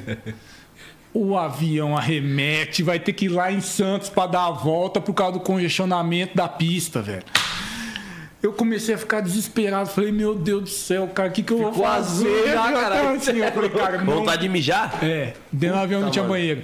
Puta, mano. Aí eu fui lá, deu um migué, ela falou assim, eu preciso ver alguma coisa na minha mochila ali atrás. Peguei uma garrafinha de cerveja, ajoelhei no chão do assoalho do avião, cara! E a mina lá, velho. Eu falo, não é possível, Mas era isso. Pai, já passei a situação. Nossa, Nossa. situação, bicho. Ô, já, já, E aí foi lá mesmo, velho. E no final, assim, eu com a garrafinha na mão, você vai fazer o que com essa cerveja? Eu falei, não, vou jogar, mas tá cheia, porra. Quer tomar? Daqui, daqui, daqui. Tá louco, velho. Não, tá quente, cara. Tá quente, não. Daqui, daqui, daqui, Você, você toma, não, tá quente. Tá quente, pô. Deixa eu tomar, bobo. Eu não quero saber que tá quente. Mas eu, não. eu acho. Eu não sei não, eu acho que ela percebeu. Só que ela não falou nada, né? E depois nunca mais falei com ela. Mas, parça, é desesperador, a- mano. Desesperador. Você é louco. Eu já tava com medo de coisar a, po- a poltrona do E a garrafinha não saiu e da a mão, né? inteiro. Não, tem... Dói tudo, que assim, ó. Ô, cara, não tinha jeito. Aí foi mais meia hora, O pô. avião pousando, ele devia estar assim, ó. Já- Não. uma vez. Ah, não, eu coloquei, eu coloquei ela num. Num negocinho assim, no. Tipo do carro. Sim. É, que tinha uma lixeira ali, eu amarrei, coloquei um saquinho, coloquei ali e falei assim: ah, deixa aí, né, cara? Não tem o que fazer, velho. Mano, Senão toda vez que eu olho pra essa placa aqui, ó, Play Center, eu tenho uma lembrança. Que, pô, na época da escola, vamos pro Play Center.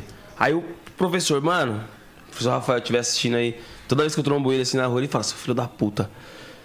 Pô, cheguei lá, ele, mano, tem que ir no banheiro antes de ir pro Play Center. Entra no. Pô, no busão não tem banheiro. Eu Falei, não, você é louco, tô de boa. Pô, entrei no busão, começou a dar vontade. Eu falei, ah, tá suave, uma vontadezinha daqui a pouco chega, né? E o bagulho não chegava e começou a doer e doer. Eu comecei a ficar desesperado. E eu falei, professor, mano, eu preciso usar o banheiro. Ele viu, eu falei pra você usar o banheiro, mano. E Eu pegava a garrafa e uma pá de menina. Eu falei, não, não dá, mano. E eu, caralho, e agora? Ele parou, resumindo, ele parou na marginal. Num, tipo, era pique um posto de saúde, mano. Eu entrei no posto correndo, a mulher tava lavando o banheiro. Não pode, não pode o quê, moça? Sai, sai, sai, sai. Mijei. E voltei pro busão, entrei no busão, sentei lá, relaxadão já, né? Tava quase ficando roxo, mano. Aí o busão saiu, aí os caras, ô, cadê o professor? Eu falei, oxe, como assim? Ele foi atrás de você. Eu falei, não, não vi ele não, só fui mijar e voltei. o professor ficou lá, mano. E, tipo assim, Ai, faltavam uns cara. 15 minutos pra chegar no Play Center ainda. Chegamos no Play Center, começou uma chuva. Mano, depois de uma meia hora o professor chegou, ele foi andando, tá ligado?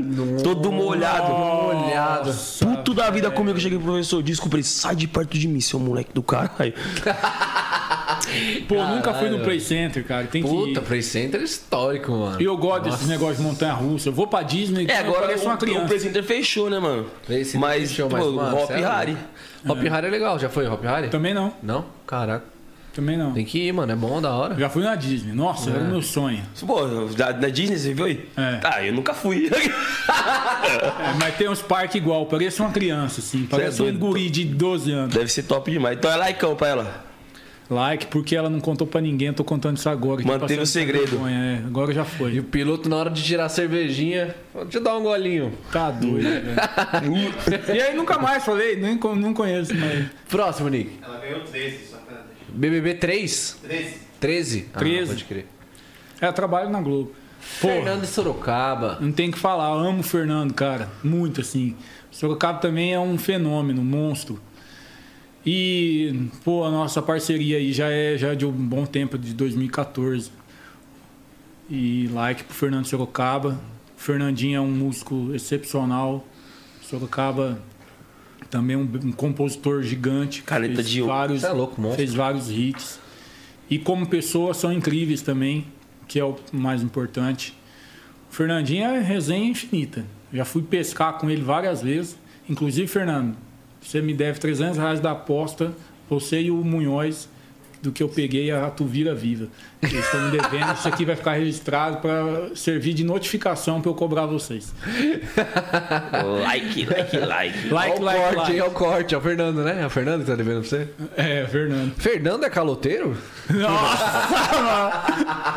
Não paga aposta? Não, brincadeira. Ele, a gente Não, já não. fizemos A muita legenda vai ser assim, ó, paga o que me deve. É, nossa. Devo não nego, pago quando puder. O me Fernando. Fernando. Põe um Munhoz junto, que os dois fizeram aposta junto. Ô, louco, já soltou outro no Já bigode. pronto, já toma então. Próximo. Gabriel Jesus. Alô, mãe. Cara, o Gabriel Jesus eu não conheço ele. É... Mas como profissional assim. Não, como profissional eu não tenho nenhuma crítica a insurgir contra ele. Porque acho que ele tem uma postura razoável.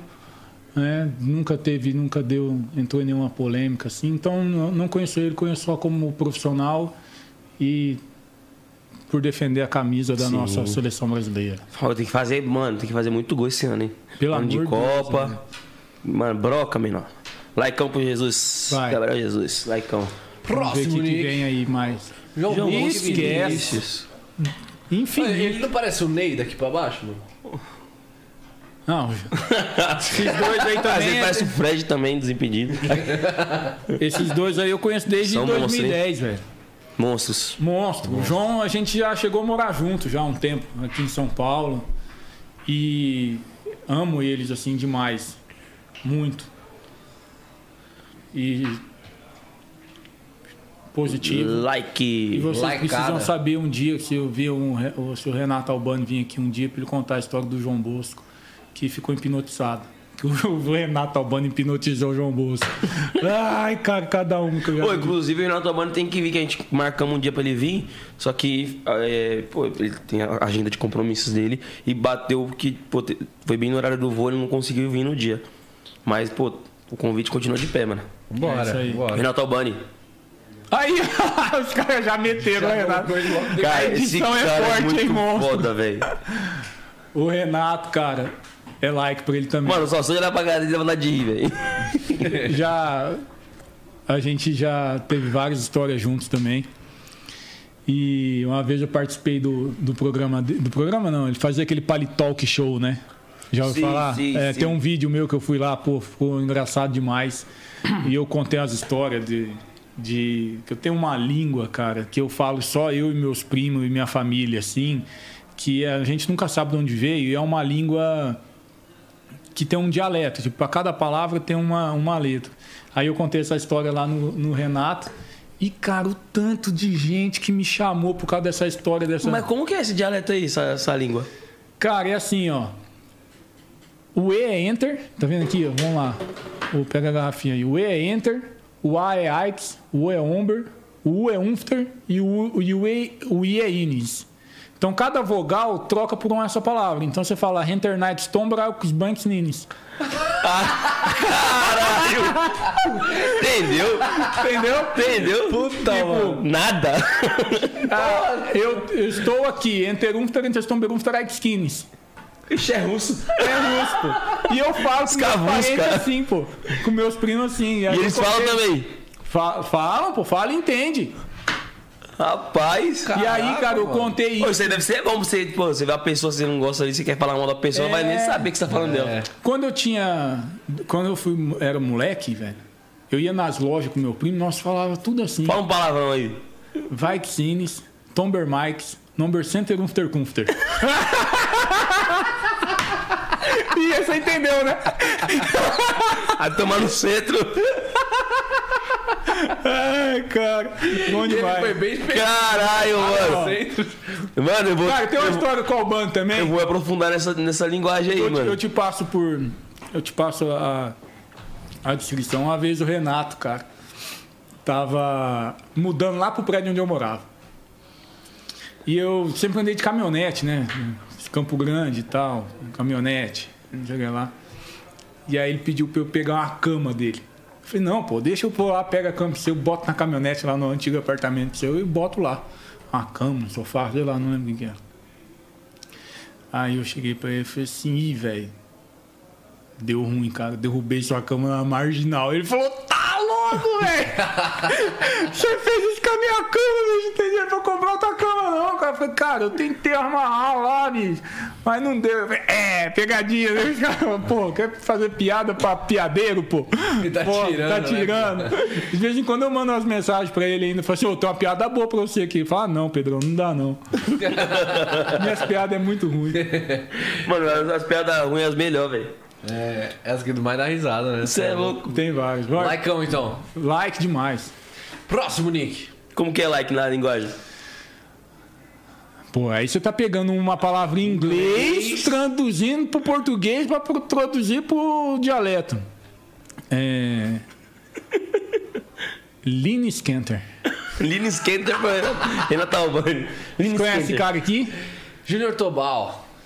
Cara, esse cara é um dos grandes amigos meu. Gosto muito dele, muito da família dele, dos irmãos. E eles têm uma história em São Paulo com entretenimento fantástica. São lá do, do Vila Country, do Espaço das. Américas. E ele é um cara bastante é, amigo que me acolheu muito quando eu recém cheguei em São Paulo. Então eu tenho uma, uma admiração muito grande por esse cara aí. Tem várias fotos com ele no meu Instagram também. Algum, várias não, mas tem algumas. Like pro Jutobal. Pô, muito bom ser grato, né, mano? Cê é Pelo, louco. pelo- que as pessoas ajudam. Tá você. louco, esse cara é um monstro. coisa. Gratidão, você é louco. Gratidão gera gratidão, mano. É isso. Segredo da vida, pai. Próximo, Próximo, Nick. Nick. É Nira. Anitta. É Nira? É Nira. Cara, é, in- é inquestionável o fenômeno que essa mulher é, né? Inquestionável, assim. Sim. Dá nem pra mensurar o tamanho o dela. tamanho dela. Eu não a conheço como pessoa. Não conheço. Não tive essa oportunidade ainda. É, Mas vou dar minha opinião musicalmente. Like. Embora algumas coisas assim eu acho que é meio desnecessária, né? Não tem, então é um like e um dislike para algumas coisas. Mas um fenômeno, esquece. Estourada. Estourado. 50-50 ali. Braba. Brabíssima. É, tem algumas coisas que eu acho que não Sim. precisa. Tipo aquele negócio das tatuagens lá, sabe? Aqueles negócios assim. Acho que tem necessidade, né, cara? Mas eu não entendo também. Às vezes é uma estratégia, alguma coisa Tatuagem no apelativa. Qual é É, no Comfter. A tatuagem no Comfter. Não precisa, né, mano? Ai, quem sou eu pra falar da Anitta, né? Tá doido. Mas acho que era pra gerar um, um dia. O, acho que o 10 até chegou a fazer também. Foi, pô. Na época. O quê? A tatuagem. No Comforter. Ah, é? Mas eu fiz no dele.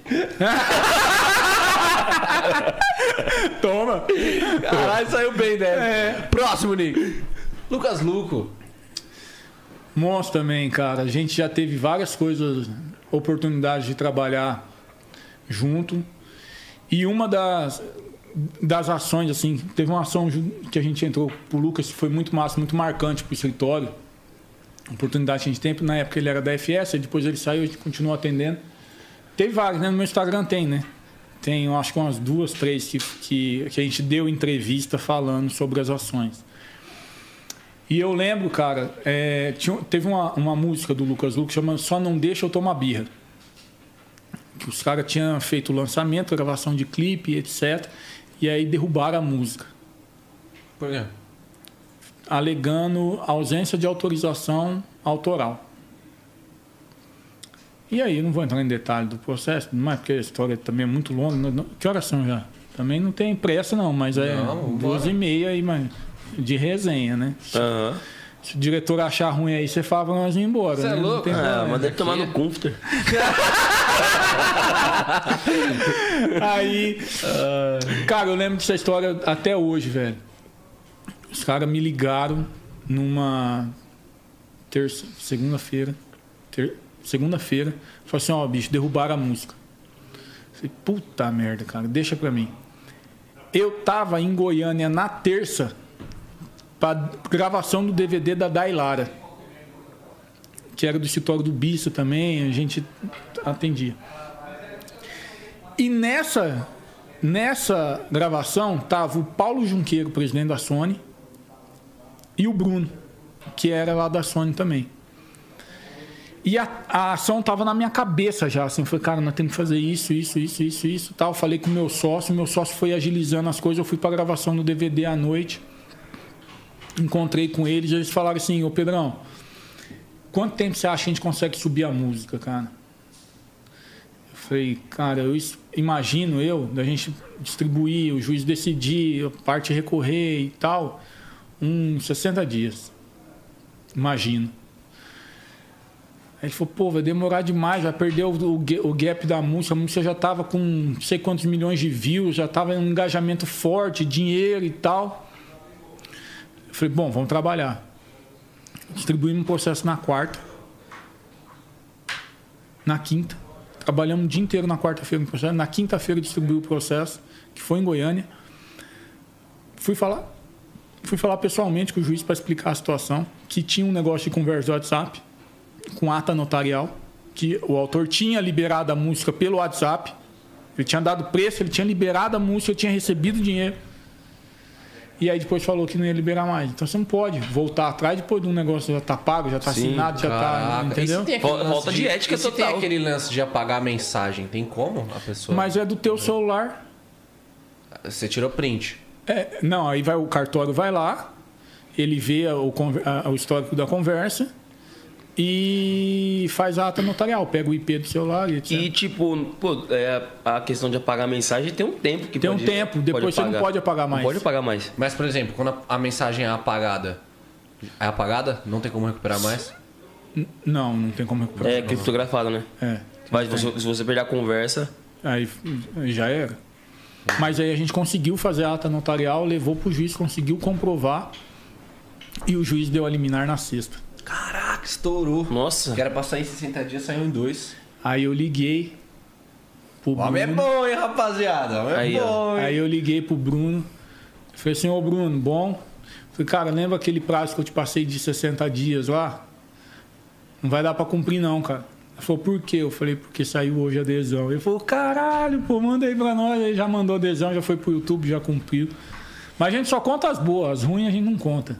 Então, a gente já teve o Lucas Luco, um cara super 10, paizão aí. Precisa. É.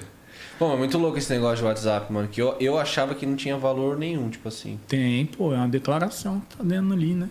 É muito bom saber disso. Vou te falar um negócio. Tenta o seguinte. Você já andou de ônibus na sua vida? Já, muito. Já andei muito de caralho. No colégio, Eu andei pra caralho. Bagarai. Já passei por baixo de catraca, tudo. Quando Entrei pelo você tá no fundo. ponto do ônibus, você faz o quê pro ônibus parar? Eu, a mãozinha. A mãozinha. Isso aqui é uma proposta que culturalmente o ônibus está entendendo que você está falando assim, eu quero que você pare para eu fazer um contrato de transporte, que o ônibus vai me contratar. Então você tem um, uma sinalização que é uma proposta. Quando o ônibus para, a gente tem o quê? Um aceite. Um aceite. Não tem? Aham. Quando você sobe no ônibus, paga o cobrador e passa a catraca, você tem um pagamento. Pagamento. Então você tem uma proposta, um aceite, um pagamento e uma obrigação gerada. Ele tem que te carregar e você tem uma obrigação Até seu de destino. pagar. Isso é um contrato. É um contrato verbal? Não. Um contrato tácito. Porque popularmente a gente já está habituado a fazer isso. É um contrato escrito? Você precisa assinar um contrato para entrar dentro do ônibus? Não. Não, mas gera responsabilidade. Pô, Entendeu? então eu tive os contratos recusados que eu dava o sinal que ela passava. Ele não Tive tinha aceito. contrato recusado também, viu? É. Nossa, dava raiva da. Nossa, dava É raiva do aí. caralho. Mas é, o conceito do contrato é isso. Não necessariamente precisa um papel. Sim. Mas, por exemplo... É uma relação contratual. Naquele, na- no lance de apagar a mensagem, por exemplo, quando você segura e apaga a mensagem, é apaga a mensagem pra todos, né? Uhum. Mas se, por exemplo, eu te mandei uma mensagem, você mandou outra mensagem, só que eu tenho o costume de apagar a conversa, você também, já era. Já era, aí já era. Que você não vai conseguir comprovar. Entendi. Então por isso é importante ter o contrato. Porque, tipo assim, vai, você chega lá e apresenta um print. O print não serve. Não serve, porque tem que ver a conversa. Tem que ver a conversa. O cartório tem que. Não é que não serve, é que ele pode ser questionado. Ele Sim. não vai ter o mesmo valor probatório do que uma ata notarial. Que a ata notarial, o cara faz o quê? Ele entra pode, aqui- ser, pode ter uma montagem, pode Ele ter uma entra- Mas tem que levar o seu celular pra lá? Tem que levar, pô. Hum, entendi. Tem que levar. Ele entra aqui, aí ele vem aqui, ó. Tô com o o Ruivo, tá aqui. ó. Um abraço pra você, Ruivo. Um abraço pro meu tio André. Vale, que tá mandando mensagem aqui. Aí ele entra aqui, aí ele faz o quê? Ele vem aqui, ó, pra ver se efetivamente qual que é o número que está vinculado. Aí, como ele tem fé pública, a ata notarial, ele fala, declaro que vi o número, número tal, tal, tal, tal, tal, e pega o IP do celular para poder tudo isso comprovar. Aí faz os print, ele, o cartorário, faz o print, joga para o PDF e declara que aquilo ali efetivamente é verdadeiro ao que ele viu aos olhos. Doido, Sim. né? É, doido. É, então, tipo assim, é, pô, é bem é mais. muito É massa, né? É bem Os mais filmes que eu mais complexo, gosto, mano. mano. é filme de advocacia, mano. Filme de tribunal. Puta, tem um tá bom pra indicar, hein, cara. O caso Colini. Muito foda. Foda, é né? louco, Não assisti, mas é bom. Muito foda, mano. Muito Caso bom. Colini. É.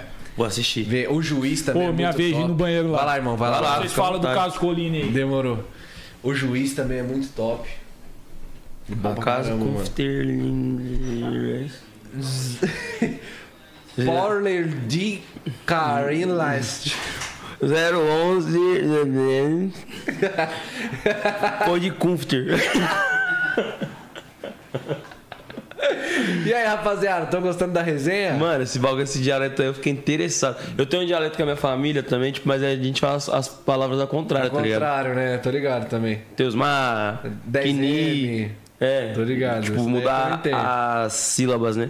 Mas, mano, o cara, pô, é- é um idioma que ele inventou, parça. As irmãs de Deolane também ficavam falando aí no idioma. É. Dá o, né? o cara, ele inventou um idioma, parça.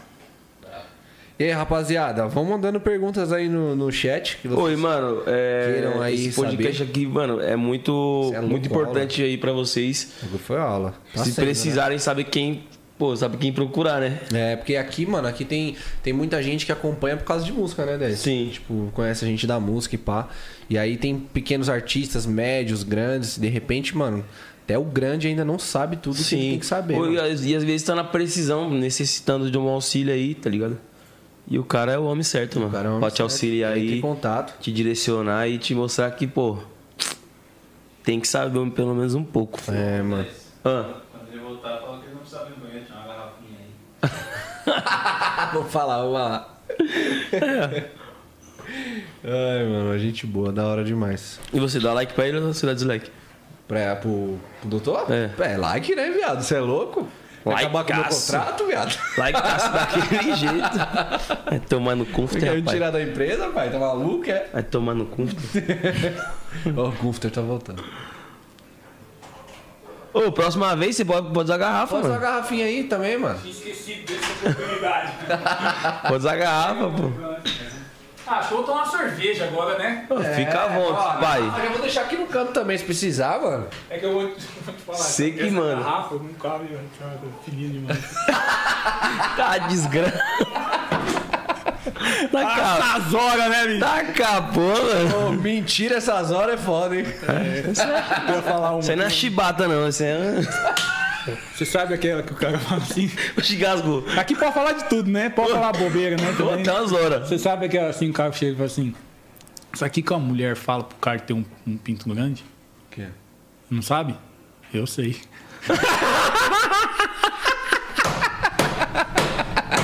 Essa é foda.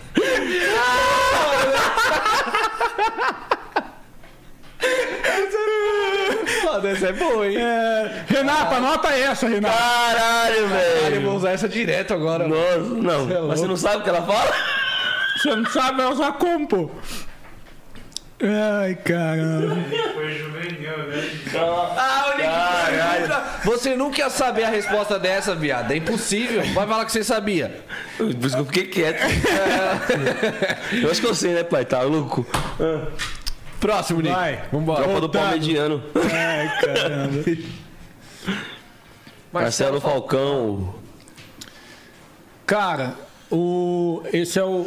Eu conheço o Marcelo Falcão, que eu acho que o, o diretor, você só colocou, acho que a imagem errada. Se for o Falcão que eu falei durante a entrevista, ele é da Universal. É o da Universal, Nick. Mas esse Marcelo Falcão é um monstro também. é. Puta artista. Você é louco, canta muito. Mas o Falcão que eu conheço, que também chama Marcelo Falcão, foi o que eu comentei que eu conheci no, no Dudu Borges. Sim. Sim. Né? É, ele é da Universal Publishing. Esse aí é o do Rapa, né? Esse é do Rapa. E aí, cara, eu aprendi muito com ele. Um cara que eu tive muita. Tanto ele quanto o Sérgio. O Sérgio faleceu já. Eles. Eles me, me transmitiram muito conteúdo e muita informação, principalmente no começo, quando eu estava desbravando, que a gente tem que estudar para sempre, né? Cada dia aparece uma plataforma nova, aparece uma novidade. E o Marcelo já foi presidente de associação. Ele é, cara, ele é um monstro, velho. Tem uma palestra dele no- comigo no, no Direito um arrasto pra cima aí. E foi um cara que ele não tinha muito, eu não tinha o que dar pra ele, sabe? Eu não tinha o que, eu- que oferecer pra ele, perto do que ele podia me proporcionar. E ele se entregou assim de falar assim, cara, tudo que eu puder te passar de conhecimento, eu, eu gostei de você pelo, pela tua paixão pelo direito autoral. E ele me passou muito conteúdo e muita coisa, sempre me atendeu super bem. É um cara que eu tenho bastante consideração aí. Top demais. Mas valeu. Então é like pro É outro like. Marcelo Falcão. Marcelo Soares. Esse aí é da Ação Livre, né? É. Esse é outro gigante também. Cara, os presidentes. O Marcelo Falcão é da, é da Universal Publishing, né? Que é parte de editora. O Soares, que é da Ação Livre, eu tenho um excelente relacionamento lá dentro. A gente já, já pôde trocar experiências, principalmente profissionais, né? Mais com a equipe, né? Com o Serginho, com a galera lá. Mas falando do Marcelo Falcão como som livre, como companhia, né? É, num ponto que a, a, a confiança de construir um contrato de gravadora junto, por eles já me conhecerem e eu já conhecer também o modelo de negócio que ele trabalha, o que significa, flui muito bem. Então não existe principalmente dentro. é, a Ação Livre é um exemplo que eu posso usar isso. Não existe aquela visão de que ah, é, a gente está brigando contratualmente. A gente, pô, a gente definiu um modelo de negócio, definiu o contrato, as bases comerciais, a gente constrói um, uma- um contrato junto. Diferente daquele conceito antigo de que era, ah, eu vou puxar para o meu lado, você vai puxar para o seu lado e ver quem que aguenta. Não, é uma, um, um formato de trabalho que a gente faz uma construção em conjunto. Então, eu gosto muito de trabalhar lá com a equipe da Ação Livre e eu tenho fiz algumas amizades profissionais lá que eu gosto bastante. Like, também. Likeão. Lacada. Marcos, Marcos Belucci. Marcos Belucci, outros dois. Cara, o Belucci pra mim é um dos caras que, que que mais toca moda raiz, assim, que se entrega que eu conheço. E Nossa, e ele é engraçado também, ele velho. é engraçado. E a gente também trabalhou bastante tempo junto, desde a época da FS, que eles eram da, da- do Fernando Sorocaba, aí saíram, a gente continuou atendendo eles. E já fiz muita resenha, o, Belu, o, o, o Belucci é muito engraçado, já fomos muito aniversário junto, de amigos em comum, assim. E tem, cara, tem uma história que eu lembro do Belucci, a gente tava fazendo uma reunião de decisões da empresa, assim, Sim. né? E tinha um funcionário do Marcos Belucci, trabalhava no Belucci, chamava Patrick. E o Belucci imita o Bob Esponja, cara. cara, e que você riu que o Bob Esponja, velho. E aí, cara, já me imitava. Ei, Patrick, que eu falei, ia falar do. Patrick! aí, eu, Sabia que eu não tava louco. Cara, é, e no meio da reunião o Belucci ficava falando isso. Era uma coisa que eu, eu falei, cara, vamos focar aqui na reunião aqui, cara. Ele. Patrick! Ei, Patrick! Ô, Bob Esponja! Monstros. Grandes artistas. Like it! Like. Michel Teló. Michel, cara. Eu? O que, que foi que eu fiz? O Michel. É, nossa! Você. Nossa! Cara, o Michel é uma grande referência. É, musicalmente falando, pessoalmente falando. né? eu não tenho, nunca, não tive muito contato pessoal com ele, mas tive bastante contato com a família dele, com, com o Teófilo, com o Teotônio, vim até com o Teotônio no voo de Campo Grande para cá. E esse cara com a sanfona, meu amigo, esquece, pai. Bom demais. Ele é um fenômeno. Vai Todo mundo que ele amor. pegou lá no programa. Todo mundo que ele pegou no programa, ele pegou todo mundo lá. Todo, acho que ele ganhou não sei quantas vezes consecutivas no programa lá. Visionário. E conheço assim o, o, o Michel, a, a tudo, mas da época do Tradição, que antes do Sim. Michel ser, de Michel ser carreira solo, é, ele tinha o grupo tra, Tradição. Tradição. Aqui lá nunca mais vão, vão copiar ou fazer alguma coisa igual na vida. Pega, amarra, segura, traz o meu amor pra cá. Muito É bom, isso mano. aí. E foi isso. Máximo respeito com esse cara também, mano. Campo Grande, Laicada. laicado. Próximo, Nick. Paulo Aí. Junqueira. Esse é também é o like do Paulo Junqueira aqui. Esse também, cara, foi um cara que me ensinou muito. Que eu tenho um excelente relacionamento. Paulo Junqueira, pra quem não sabe, é presidente da Sony. A gente fez uma palestra junto também. Eu falei assim, me senti o cara mais honrado. Falei assim, porra, eu tô fazendo uma palestra ao vivo aqui com o Paulo Junqueira. Ele me contou a história. Ele tem uma história de vida sensacional. Também era para ser advogado e falou assim: puta, cara, eu quero ficar em estúdio. A paixão dele era ficar em estúdio. Então, tem uma história de vida que assim, não, não foi presidente de uma gravadora à toa, sabe? Sim. E de uma gravadora como Teve a- todo um processo até chegar, né? e tive várias oportunidades, tanto profissionais, muito mais profissionais do que pessoais, mas a gente às vezes saía para almoçar e tal.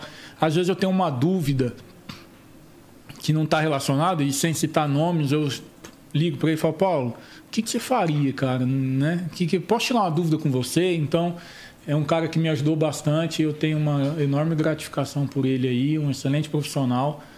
E Vamos jantar mais aí, Paulo. Faz hora que a gente fez. Like pra Likeão. você. Monstro. Próximo, Próximo. Paulo Lima. Vocês estão na. na, na, na... sincados. Ah, tão... Tamo sim que. Não, fora isso, tá, pegou os diretor, presidente de gravadora, tudo. Cara, o Paulo, eu acho ele um cara muito visionário, pelo que ele desenvolveu é, dentro, dentro da gravadora. E de abrir outras frentes de negócio, como a GTS lá, que tem. Você sabe, Universal tem a. Tem a tem a gravadora, a distribuidora e tal, mas tem também a parte de gestão de artistas.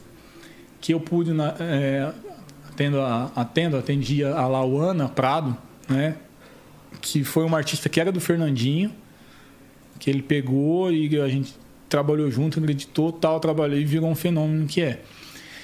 E aí é, eu tive a oportunidade de conhecer muito bastante ali a parte da gestão de carreira para a parte de agenciamento e venda de shows e tudo mais.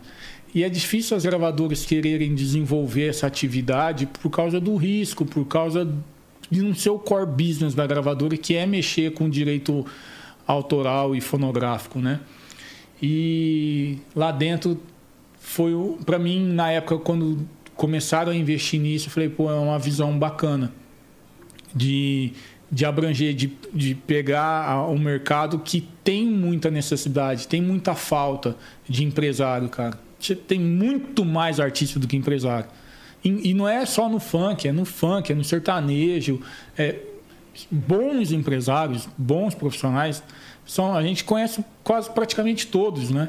Principalmente nos, no, no, nos meios nichados, assim, no eletrônico Ah, no, no também. Funk a gente sabe de cor, né?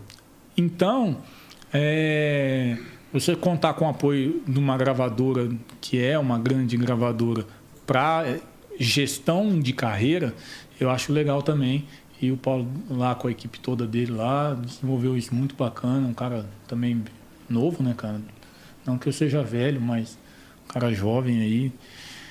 E a indústria passou por uma revolução muito grande da trocada do CD para o streaming Sim. Né? Veio CD, veio o pendrive, ao ponto de assim, as gravadoras acharem, falaram, pô, quebramos todo mundo. Viveram a época áurea, né? De faturarem milhões Com só CDs. com CD e LP, CD e etc. Aí quando começou a pirataria, aí veio a questão do- dos pendrive, tinha aqueles Winamp da vida, lembra? Dos, dos Winamp e tal. Aquilo ali não era monetizado. Você baixava o, o programa ali, colocava as músicas dentro e deixava para tocar. Já era. Já era. É, você colocava o CD, fazia o upload do computador no CD e jogava para dentro do Winamp e ficava ouvindo. Aí quando veio a virada de chave é, pro digital, né? Aí voltou o mercado ficar interessante de novo. Mas teve uma. Aqueceu de novo, né? É, teve uma. E é tanto o É, teve Paulo, a fase de veneno, acho que nessa fase dos, dos pendrive, da pirataria, foi foda. Tem. Imagina, deve ter tido uma fase foda. Mas, Mas então, é. Laicão. Like também. Próximo, Nick. Pedro Scooby. Pedro Scooby, cara. Cara, o Pedro Scooby, cara. Eu conheci esse cara numa viagem que eu fiz para Paris. Eu conheci ele na casa do Neymar. Ele tá no Big Brother. Eu sou ruim de Big Brother, mas eu sei que ele tá no Big Brother. Eu não sei como que ele tá. Mas eu torço muito por ele. Tava, tava na casa do Ney. O homem tava na casa Esquece, do Ney. não, tá- Eu fui com o Tá mal Bruninho. acompanhado, né? Tava mal. Fui com o Bruninho. E aí, cara, nós fomos. Ó, pro- o Marcão falou que você fala demais. Fala nada, pô.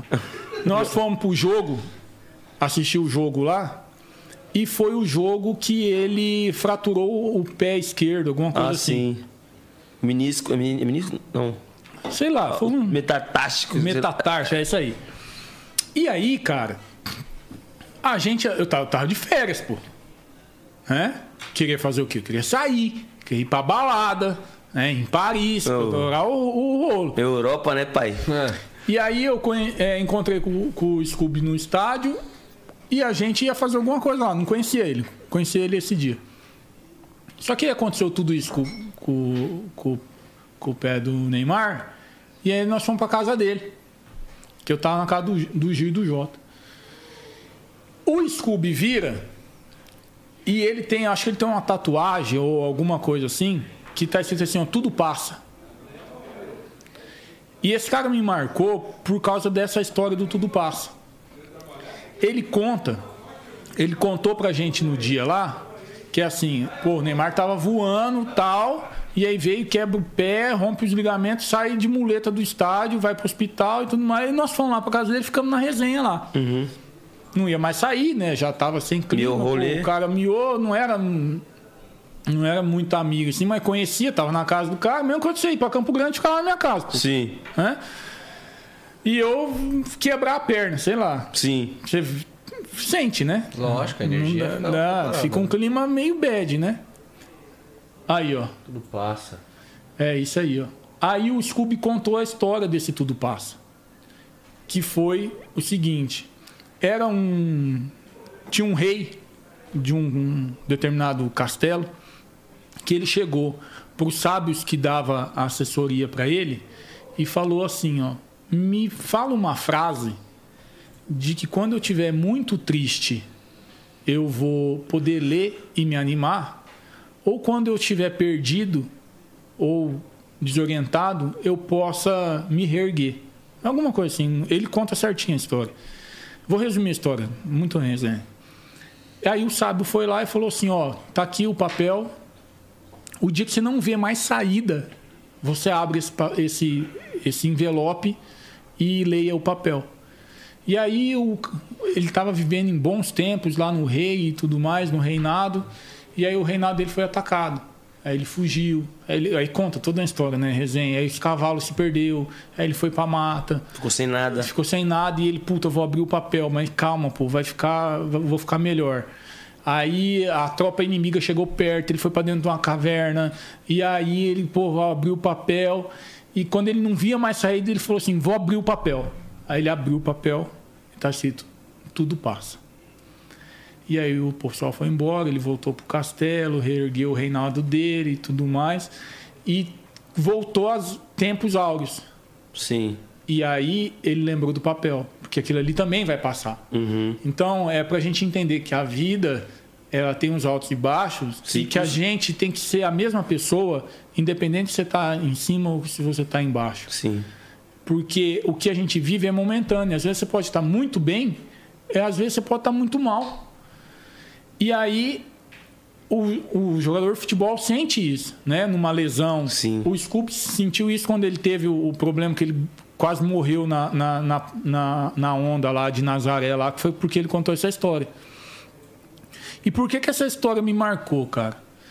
Porque depois que a gente saiu de, de Paris, eu fui é, para Chamonix com o Bruninho, do Bruninho Davi. Eu fui com ele para lá, pra gente esquiar. E no último dia, essa história é boa, também tem vários exemplos, mas já estamos tarde aqui, vamos, vou encurtar. No último dia, velho, da última volta, da última descida da montanha, eu me arrebentei e rompi todos os ligamentos do meu ombro. Todos, velho. Quebrei o ombro aqui assim, ó. No meio de uma pista que eu peguei a pista errada, sei lá, que foi, eu tava muito rápido, eu assustei, tentei parar, deu um capote, na hora que eu levantei, meu braço ficou.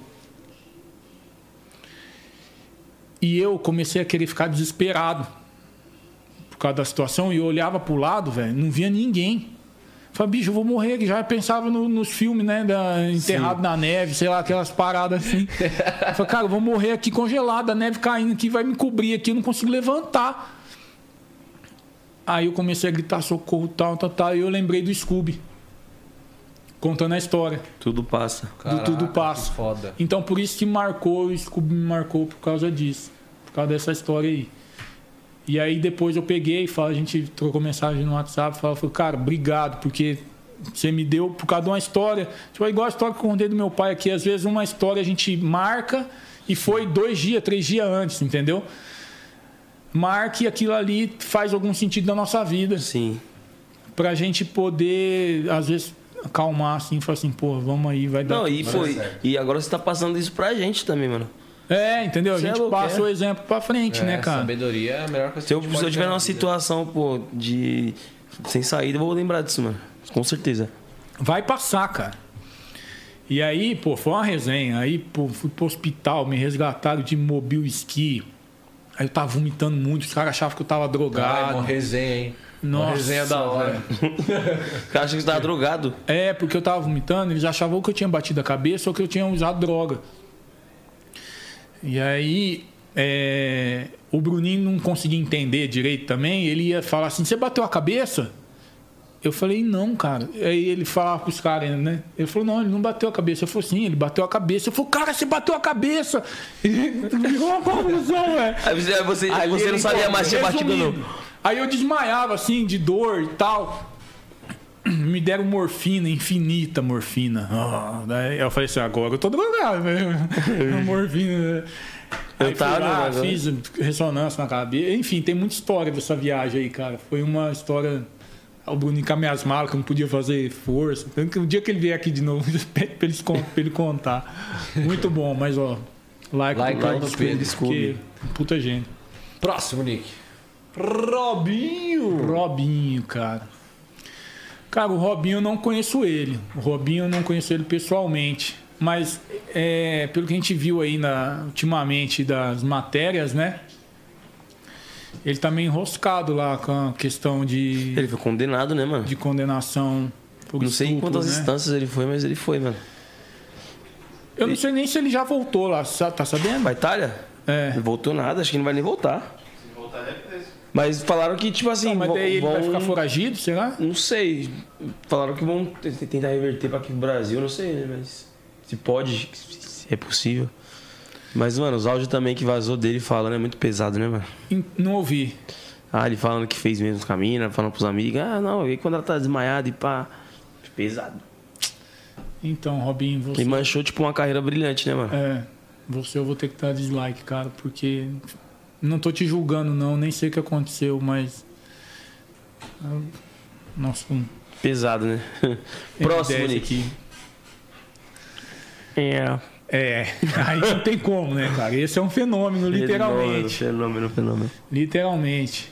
Não conheço pessoalmente também, mas pela trajetória de vida, por tudo Do que jeito que gente ele tá, ele viu, podia ser titular da seleção. de superação, de exemplos que ele deu aí, é um cara que também merece um, um like. Like é um fenômeno, daquele jeitão. Próximo, Nick. Sérgio Afonso. Outro presidente de gravadora aí. Puta cara também. E não, o Sérgio não conheceu ele pessoalmente, mas toda a equipe lá também é muito tem um- bastante liberdade para tratar de minutos e de contratos e tudo mais e fez na gestão dele vários fenômenos, né, cara? Não tem nem o que falar, inquestionável aí. Então é like O também. like é um pro Sérgio Afonso. Próximo, Nick. Taeme Thiago. Caramba, vocês têm artista aí pra falar, hein, cara. Taem Thiago é like também. É, já também do escritório lá. A gente já fez muita coisa junto. Desde a época da FS também, saiu da FS e tudo mais. A Taem é uma querida. O Tiagão é monstro. Eu acho que ele é de Campo Grande também, deve estar explicado, né? Deve, acho que é. Não lembro de onde que ele Eu é. conheci eles em Rondônia, no evento que a gente fez de, de Réveillon. Mano, a energia deles, surreal, cara. A humildade, sabe? A, pô, a feirinha deles no camarim. É. E, pô, eles me chamaram no camarim deles porque eles queriam me conhecer e tal. Foi Olha que da da hora, mano. Massa demais. Grandes artistas também. E parceiros nossos aí. Laicão. Laicada. Próximo. Tiago Camilo. Tiago Camilo, velho. Esse é um fenômeno. Vocês só colocaram celebridade aí. Cara, o Thiago é cliente nosso também. E tenho foto com ele no Instagram também. É um dos caras mais focados assim que eu já conheci pessoalmente. Eu acho que a, a corrida, a, a- a corrida exige isso, né? Sim. de concentração, de determinação.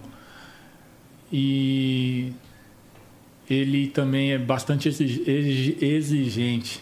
É um- dá trabalho esse cara aí, viu, bicho? É. Dá, ele dá trabalho pra nós, mas eu amo ele.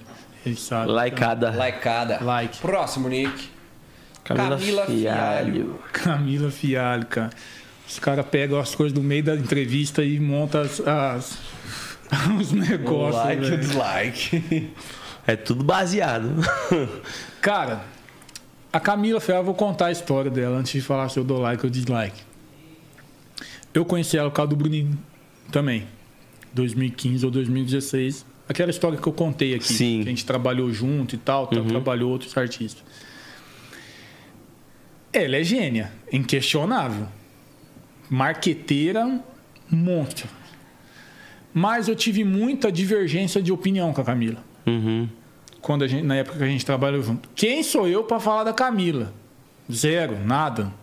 Mas é, a gente debatia muito a estratégia de algumas coisas relacionadas a artista que eu não concordava. E aí, algumas coisas eu achava muito desnecessário, porque ela tinha uma visão muito de marketing, e eu sempre tive uma visão mais voltada para não que ela não tenha, não que ela não tenha, longe disso. Mas não adianta você ter uma música lixo e o melhor marketing do mundo. Uhum.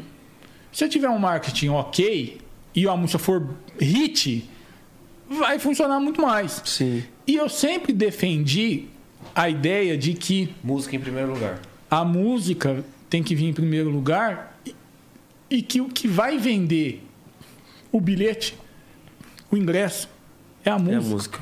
Eu sempre defendi isso. Não estou falando que eu sou pai de Deus, não, que eu tô certo. É o que eu defendo. Sim. E não que a Camila também não defenda, tá? Mas é que ela, ela tinha um, um direcionamento do marketing, porque para isso realmente ela é sensacional. feeling, né? Pô, só puxar o histórico. A Anitta, a, a- teve também outros artistas, e ela tá artistas. fazendo a filha dela, tipo, um fenômeno. fenômeno, né? Tá vindo a Tilha, Tilha, que tá também é muito boa. tá vindo Porque, muito assim, forte, mano. É tal do filho de peixe, peixinho é, né? Sim. Tem o pai artista, a mãe artista. A gente, quando cresce com isso, a gente absorve isso. Uhum. E, e às vezes eu fico chateado que as pessoas podem julgar, falar assim, ah, só virou artista porque é, é filha da Camila. Sim. Cara, tem um monte de artista que eu atendo que tem filho que o cara não absorveu isso. Às vezes fica mais fácil pro artista que é filho absorver, por exemplo, o Zé Felipe, Sandy Júnior. o Sandy Júnior, o Matheus Vargas também, que é outro filho do Leonardo, que é outro artista que também é muito Sim, bom. muito bom. É, porque você cresce com isso. E você é desenvolvido com isso. Sim. Então, às vezes a, a turma faz esse julgamento vivência, né? aí. É vivência. E não é, não é porque é filha da Camila que deu certo. É porque o tra a, meni- a, a Tilha tem o, trabalho o tá sendo trabalho feito, dela e o trabalho está sendo bem feito. Muito bem feito. Muito, muito bem feito. Mas eu sempre tive essa, essa divergência com a Camila de, de, de algumas opiniões em alguns trabalhos que a gente fazia junto. Tá? Pessoalmente eu amo ela muito. Gosto dela muito. Mas eu tô bravo com ela porque ela não respondeu meus dois WhatsApp. Então, Camila, um like para você e um dislike até você responder Um dislike pelo vácuo. pelo meu WhatsApp aí. Tá fugindo de mim. Próximo. Responde, cara. Camila. Portugal! Ah, esquece. papai! Monstro. Cara, é questionável, né? Não vou, não vou dar um dislike A cara aqui. de no- bravo da pega ele tá nessa foto, hein? Não vou dar um Ah, né, dislike no cara aqui, né? Se ele me olhar assim algum dia, eu vou falar, o que, que eu fiz? eu não fiz nada, não, cara. Mas eu vou justificar o Portuga. Pelo pouco tempo que eu tô trabalhando com ele, é, já vai para acho que um ano, daqui uns tempos, daqui um dia vai fazer um ano. É recente que a gente começou a atender as coisas aqui. Primeiro, é um cara que tem uma humildade que é sensacional. Acho que serve de exemplo para muita gente. Ele é um cara gigante que ele, ele desconhece o tamanho que ele é, pela humildade que ele tem trabalhador pra caramba. Tanto que das 7 horas da manhã e meia-noite ele tá me mandando mensagem. Falou, cara, não dá, bicho. Eu vou, vou colocar um time sheet aqui no celular aqui, porque, porra, para um pouco aí, né? E ó, que eu sou workaholic também, não tem Sim. preguiça pra trabalhar, não. Mas ele é, ele é, ele é O fenômeno. ritmo é frenético. É frenético. Ele vai atrás, ele Pô, tá ele em é um dos últimos a sair daqui. Primeiro a É chegar. o primeiro a chegar e os últimos a sair daqui. E tem que ser assim, cara, porque se é o exemplo, né? Isso aí tem que ficar, isso tem que ser olhar e, e- e ser transmitido pra frente. Porque a gente só consegue as coisas que não cai do, do céu, é com trabalho, velho. Sim. É com sacrifício. Então, quanto menos. Eu não sou mais bonito que ninguém. Não tem, não tem nem pai mais, mas não tinha pai rico, não tinha família rica, não tem nada, não sou diferente de ninguém. Eu tenho que fazer alguma coisa diferente. Então, o que eu posso Corre fazer. dobrado. eu- O que eu posso fazer é trabalhar mais que os outros. O cara trabalha oito para eu poder ter uma diferencinha aí, uma vantagenzinha. E outra coisa, cara, é que o Portugal tem uma mente muito aberta. Ele ele deu muita liberdade para a gente é, formatar novas ideias daquele conceito de que a gente sempre fez assim, Uhum. sabe? e aceitar as mudanças, ou ainda que não aceitasse, ele falou assim: pô, vamos tentar, Tenta. tenta. Se não der certo, a gente avalia, a gente volta atrás. Nada é É, imutável, o, né? o pior sentimento também é tipo assim, puta, mano. Não deu certo, não deu errado, mas eu também não tentei, mano. Uhum. Não sei se, deu- se daria certo, se daria errado. Conviver com isso deve ser É. horrível, né? Eu, graças Pois se eu tivesse tentado e não tentei por quê? É isso. Então, é um cara que é sensacional aí. Marcelo Portuga, like pra você. Obrigado. Laicão, paizão. Olha, e você tá fugindo? Você tá fugindo do 011 podcast aí, mas a gente vai entrevistar você, viu, Portuga? Você tava aqui agora. É, uma hora nós vai. Nós só tá te cercando aí. Venha, Tem, aqui, tem muita ó. coisa pra contar ele também, velho. Tem, aí tem história, hein, cara. Imagina a aula que vai ser. Esse dia tava aqui, cara. Era uma sexta-feira, eu acho, quinta-feira. Eu, eu não aguento ver do Vano pras coisas, né? Se fala agora, ah, vamos, vamos. Né? É melhor a gente. A gente. Óbvio, tem que dormir, mas vamos viver, né? Tem que aproveitar. Sim. Aí ele pegou aqui e falou, doutor. A gente chama de doutor também, não gosto de chamar de doutor. Ô, doutor, vamos ali pro, pra, pro Guarujá, tá tendo a gravação do clipe do Kevin. Já eram umas 5 horas, 6 horas da tarde. Falei, ah, vamos embora. 4 horas da tarde, sei lá. Falei, vamos embora, vou resolver o que eu tenho pra resolver de celular aqui. Nós pegamos, tá de terno, assim, ó.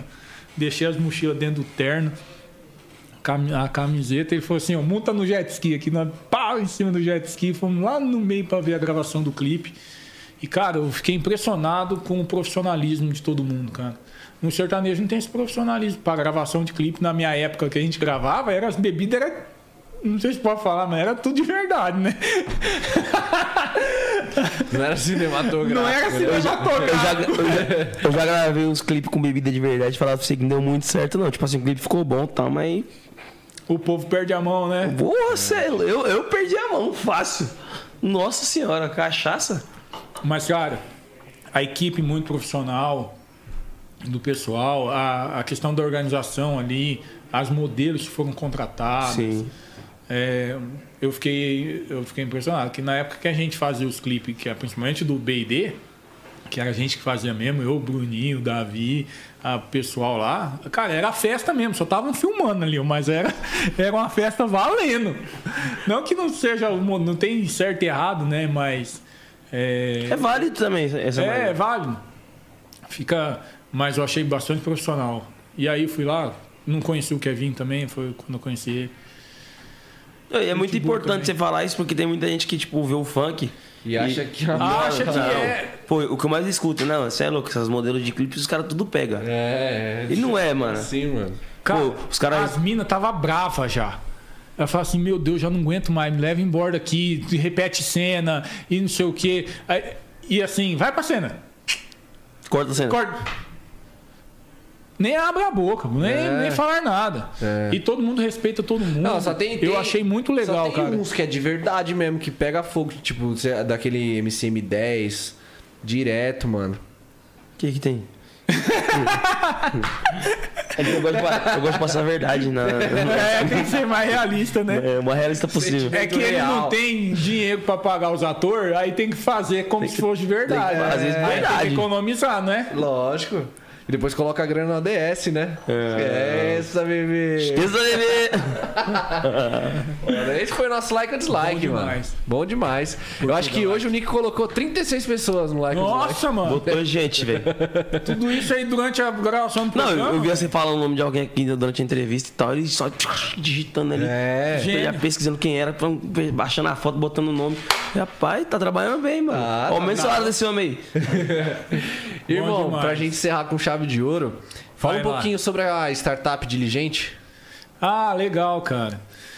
Cara, quando eu vim pra São Paulo, a gente começou, igual, comecei em Campo Grande também na perrengue. Era eu e o Douglas só, depois entrou o Lucas, mas era só nós dois. Hoje é, o povo acha que também cai do céu as coisas, né? Aí quando eu vim pra São Paulo, era eu sozinho aqui. Meus sócios ficaram em Campo Grande, eu fiquei sozinho aqui. E uma amiga minha que fez. Olha como as coisas voltam de novo. As coisas que acontecem na vida, cara. As coisas se encaixam. Não dá pra você fechar a porta com ninguém, sabe? Ninguém, você nunca sabe o dia de amanhã, é bizarro. Comigo isso aconteceu várias vezes. Uma amiga minha, da época da facu, do colégio, que a gente fez faculdade junto, tinha mudado para São Paulo e tava trabalhando em história de advocacia.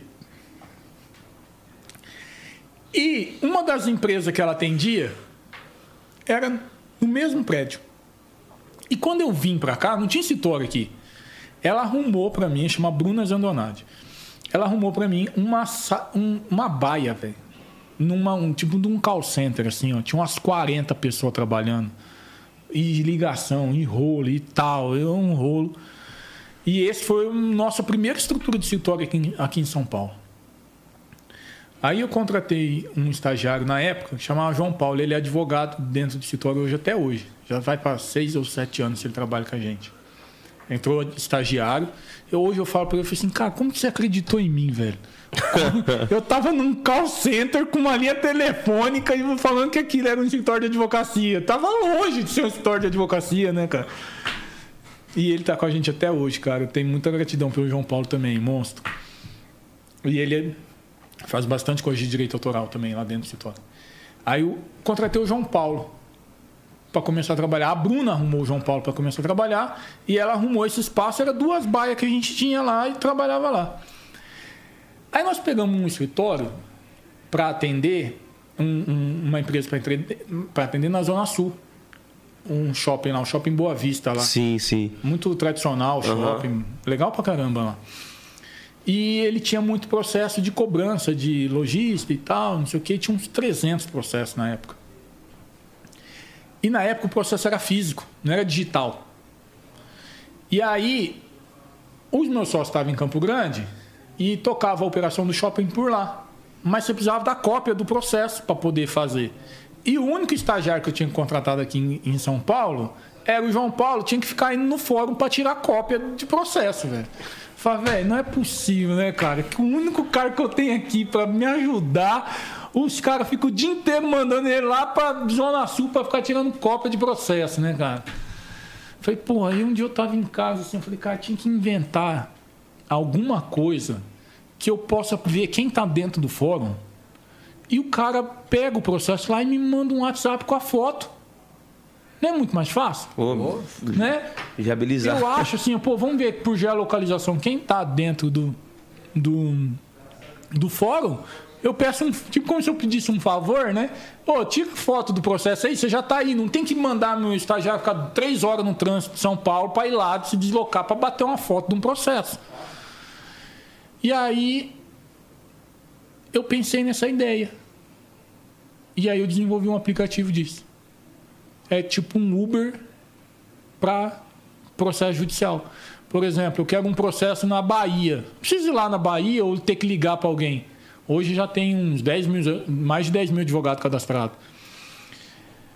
Eu peço pelo aplicativo, ele vai na geolocalização do fórum, apita para quem está mais perto do fórum, a pessoa aceita e cumpre, como se atendesse uma demanda do, do Uber. Nossa, facilitou muito. Gênio, hein? E aí, a- fora isso, a gente tem um meio de pagamento, porque você faz por cartão de crédito ou boleto. Então, se eu faço 100 diligências, tem escritório que faz 100, 500 diligências dessa por mês. A gente tem um split de pagamento. A pessoa faz um pagamento único e o igual quando você compra na Casas Bahia ou na, na Americana, você compra uma TV, um micro-ondas, uma geladeira e você faz um pagamento único. Sim. Isso é um, uma. Enfim, é muito complexo para explicar isso, mas é feito o split desse pagamento. Então, na- no diligente funciona da mesma forma. Eu posso contratar 500 diligências no mês, eu vou pagar lá um valor único. Essas 500 diligências são splitadas o valor dela e automaticamente cai na mão de quem efetivou aquilo ali, igual o Uber. Nossa, muito prático. Você é louco, muito É. foda. Top demais. E Praticidade aí é tudo. eu chamei a Bruna, que era minha amiga de, de Campo Grande, que era advogada, ela largou a história de advocacia, assumiu a empreitada junto com a gente. E hoje a plataforma toca, ela que toca lá. Eu quase não, não trabalho tanto diretamente na operação, eu faço muito mais o que é estratégico, né? Sim. O que é decisão ou, ou visão da plataforma, porque eu uso também dentro do escritório. Eu falo lá, lá no escritório a gente tem, tem uma, uma operação que tem uns 500, umas de 400 audiências por mês. Você imagina, no Brasil inteiro, de consumidores. Imagina você ter que ligar, procurar, mandar um e-mail, pagar, Nossa, pedir o comprovante, não sei o quê, é, não sei o que lá. É muito vai e volta. Então aí na plataforma ficou unificado. Top E aí demais. tem várias empresas que usam, o Mercado Livre usa, é, Ah, enfim, a Cashme, o escritório, tem vários clientes lá. Ah, funcionou, deu Ganhou certo. muito tempo, né? É, Pelo amor de Deus. Mas é difícil, cara. É, Desenvolver um aplicativo deve ser mó treta, mano. O nosso sócio, o Leandro, que é o sócio da tecnologia, ele já tinha um histórico de muito tempo de tecnologia. Então facilitou. A gente pegou uma bagagem do que ele tinha. Sim. E ele tem um aplicativo, aqui em São Paulo funciona muito bem, chama Help, que é para contratar serviço. Por exemplo, ah, eu quero uma, um faxineiro, um churrasqueiro, um eletricista, um marido de aluguel, coisas assim, sabe? Sim. E para ele eu virei e falei assim, bicho, faz um Ctrl C, Ctrl V dessa plataforma aí, só coloca um negócio para bater foto, né? Como se fosse fácil, né? É. Mas aí ele, ele era meu vizinho. Olha como as coisas acontecem. Eu tive a ideia, depois eu descobri que o cara era meu vizinho, que mexia com tecnologia e nós fizemos a sociedade com ele. Aí eu chamei a Bruna. E hoje, mas já vai, o dia 7, naquela época, era acho que 17, 18, 18, 18, é, 2017, 18, 19, 20, já vai para um bom tempo aí, quase 5 anos, cara. Top demais. Pô, ainda bem, que, ainda bem que você era gente boa na, na escola, na infância. Ainda bem, né, os cara? Fosse cuzão. Se eu fosse cuzão, eu tava fudido. Mas é isso que a gente tem que ser na vida, cara. Sim, Porque velho. depois que a gente morre, a única coisa que a gente leva é isso. Com É certeza. O que você era enquanto você estava aqui.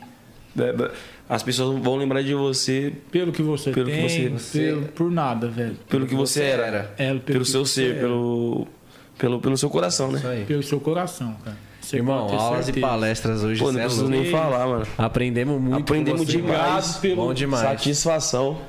Muito obrigado pelo convite. Agradeço Não, e tá demais. ligado, é de casa, pai. Tô De casa, né? Ia falar que, que é portas abertas, mas é o homem da casa, né, filho? No dia aberto ele chega com os pés na porta. Já chego com o pé na porta e com a garrafinha. Bom Fechou, demais, hein, mano? Bom demais. Bom demais. É isso aí, família. Esse foi o 011 Podcast de hoje. Amanhã estamos de volta, nesse mesmo horário. Resenha. E papo reto. Se não tivesse o resenha, eu ia falar, mano. Ah, Espero que tenham aprendido muito aí, filho. Aprendam bastante com esse podcast, hein? Vários cortes aí no Se ar. você não aprendeu nada, mano, não sei como que você vai aprender. Tamo junto, família. Até Um amanhã. abraço, moçada. Valeu. É nóis. Valeu. É nóis.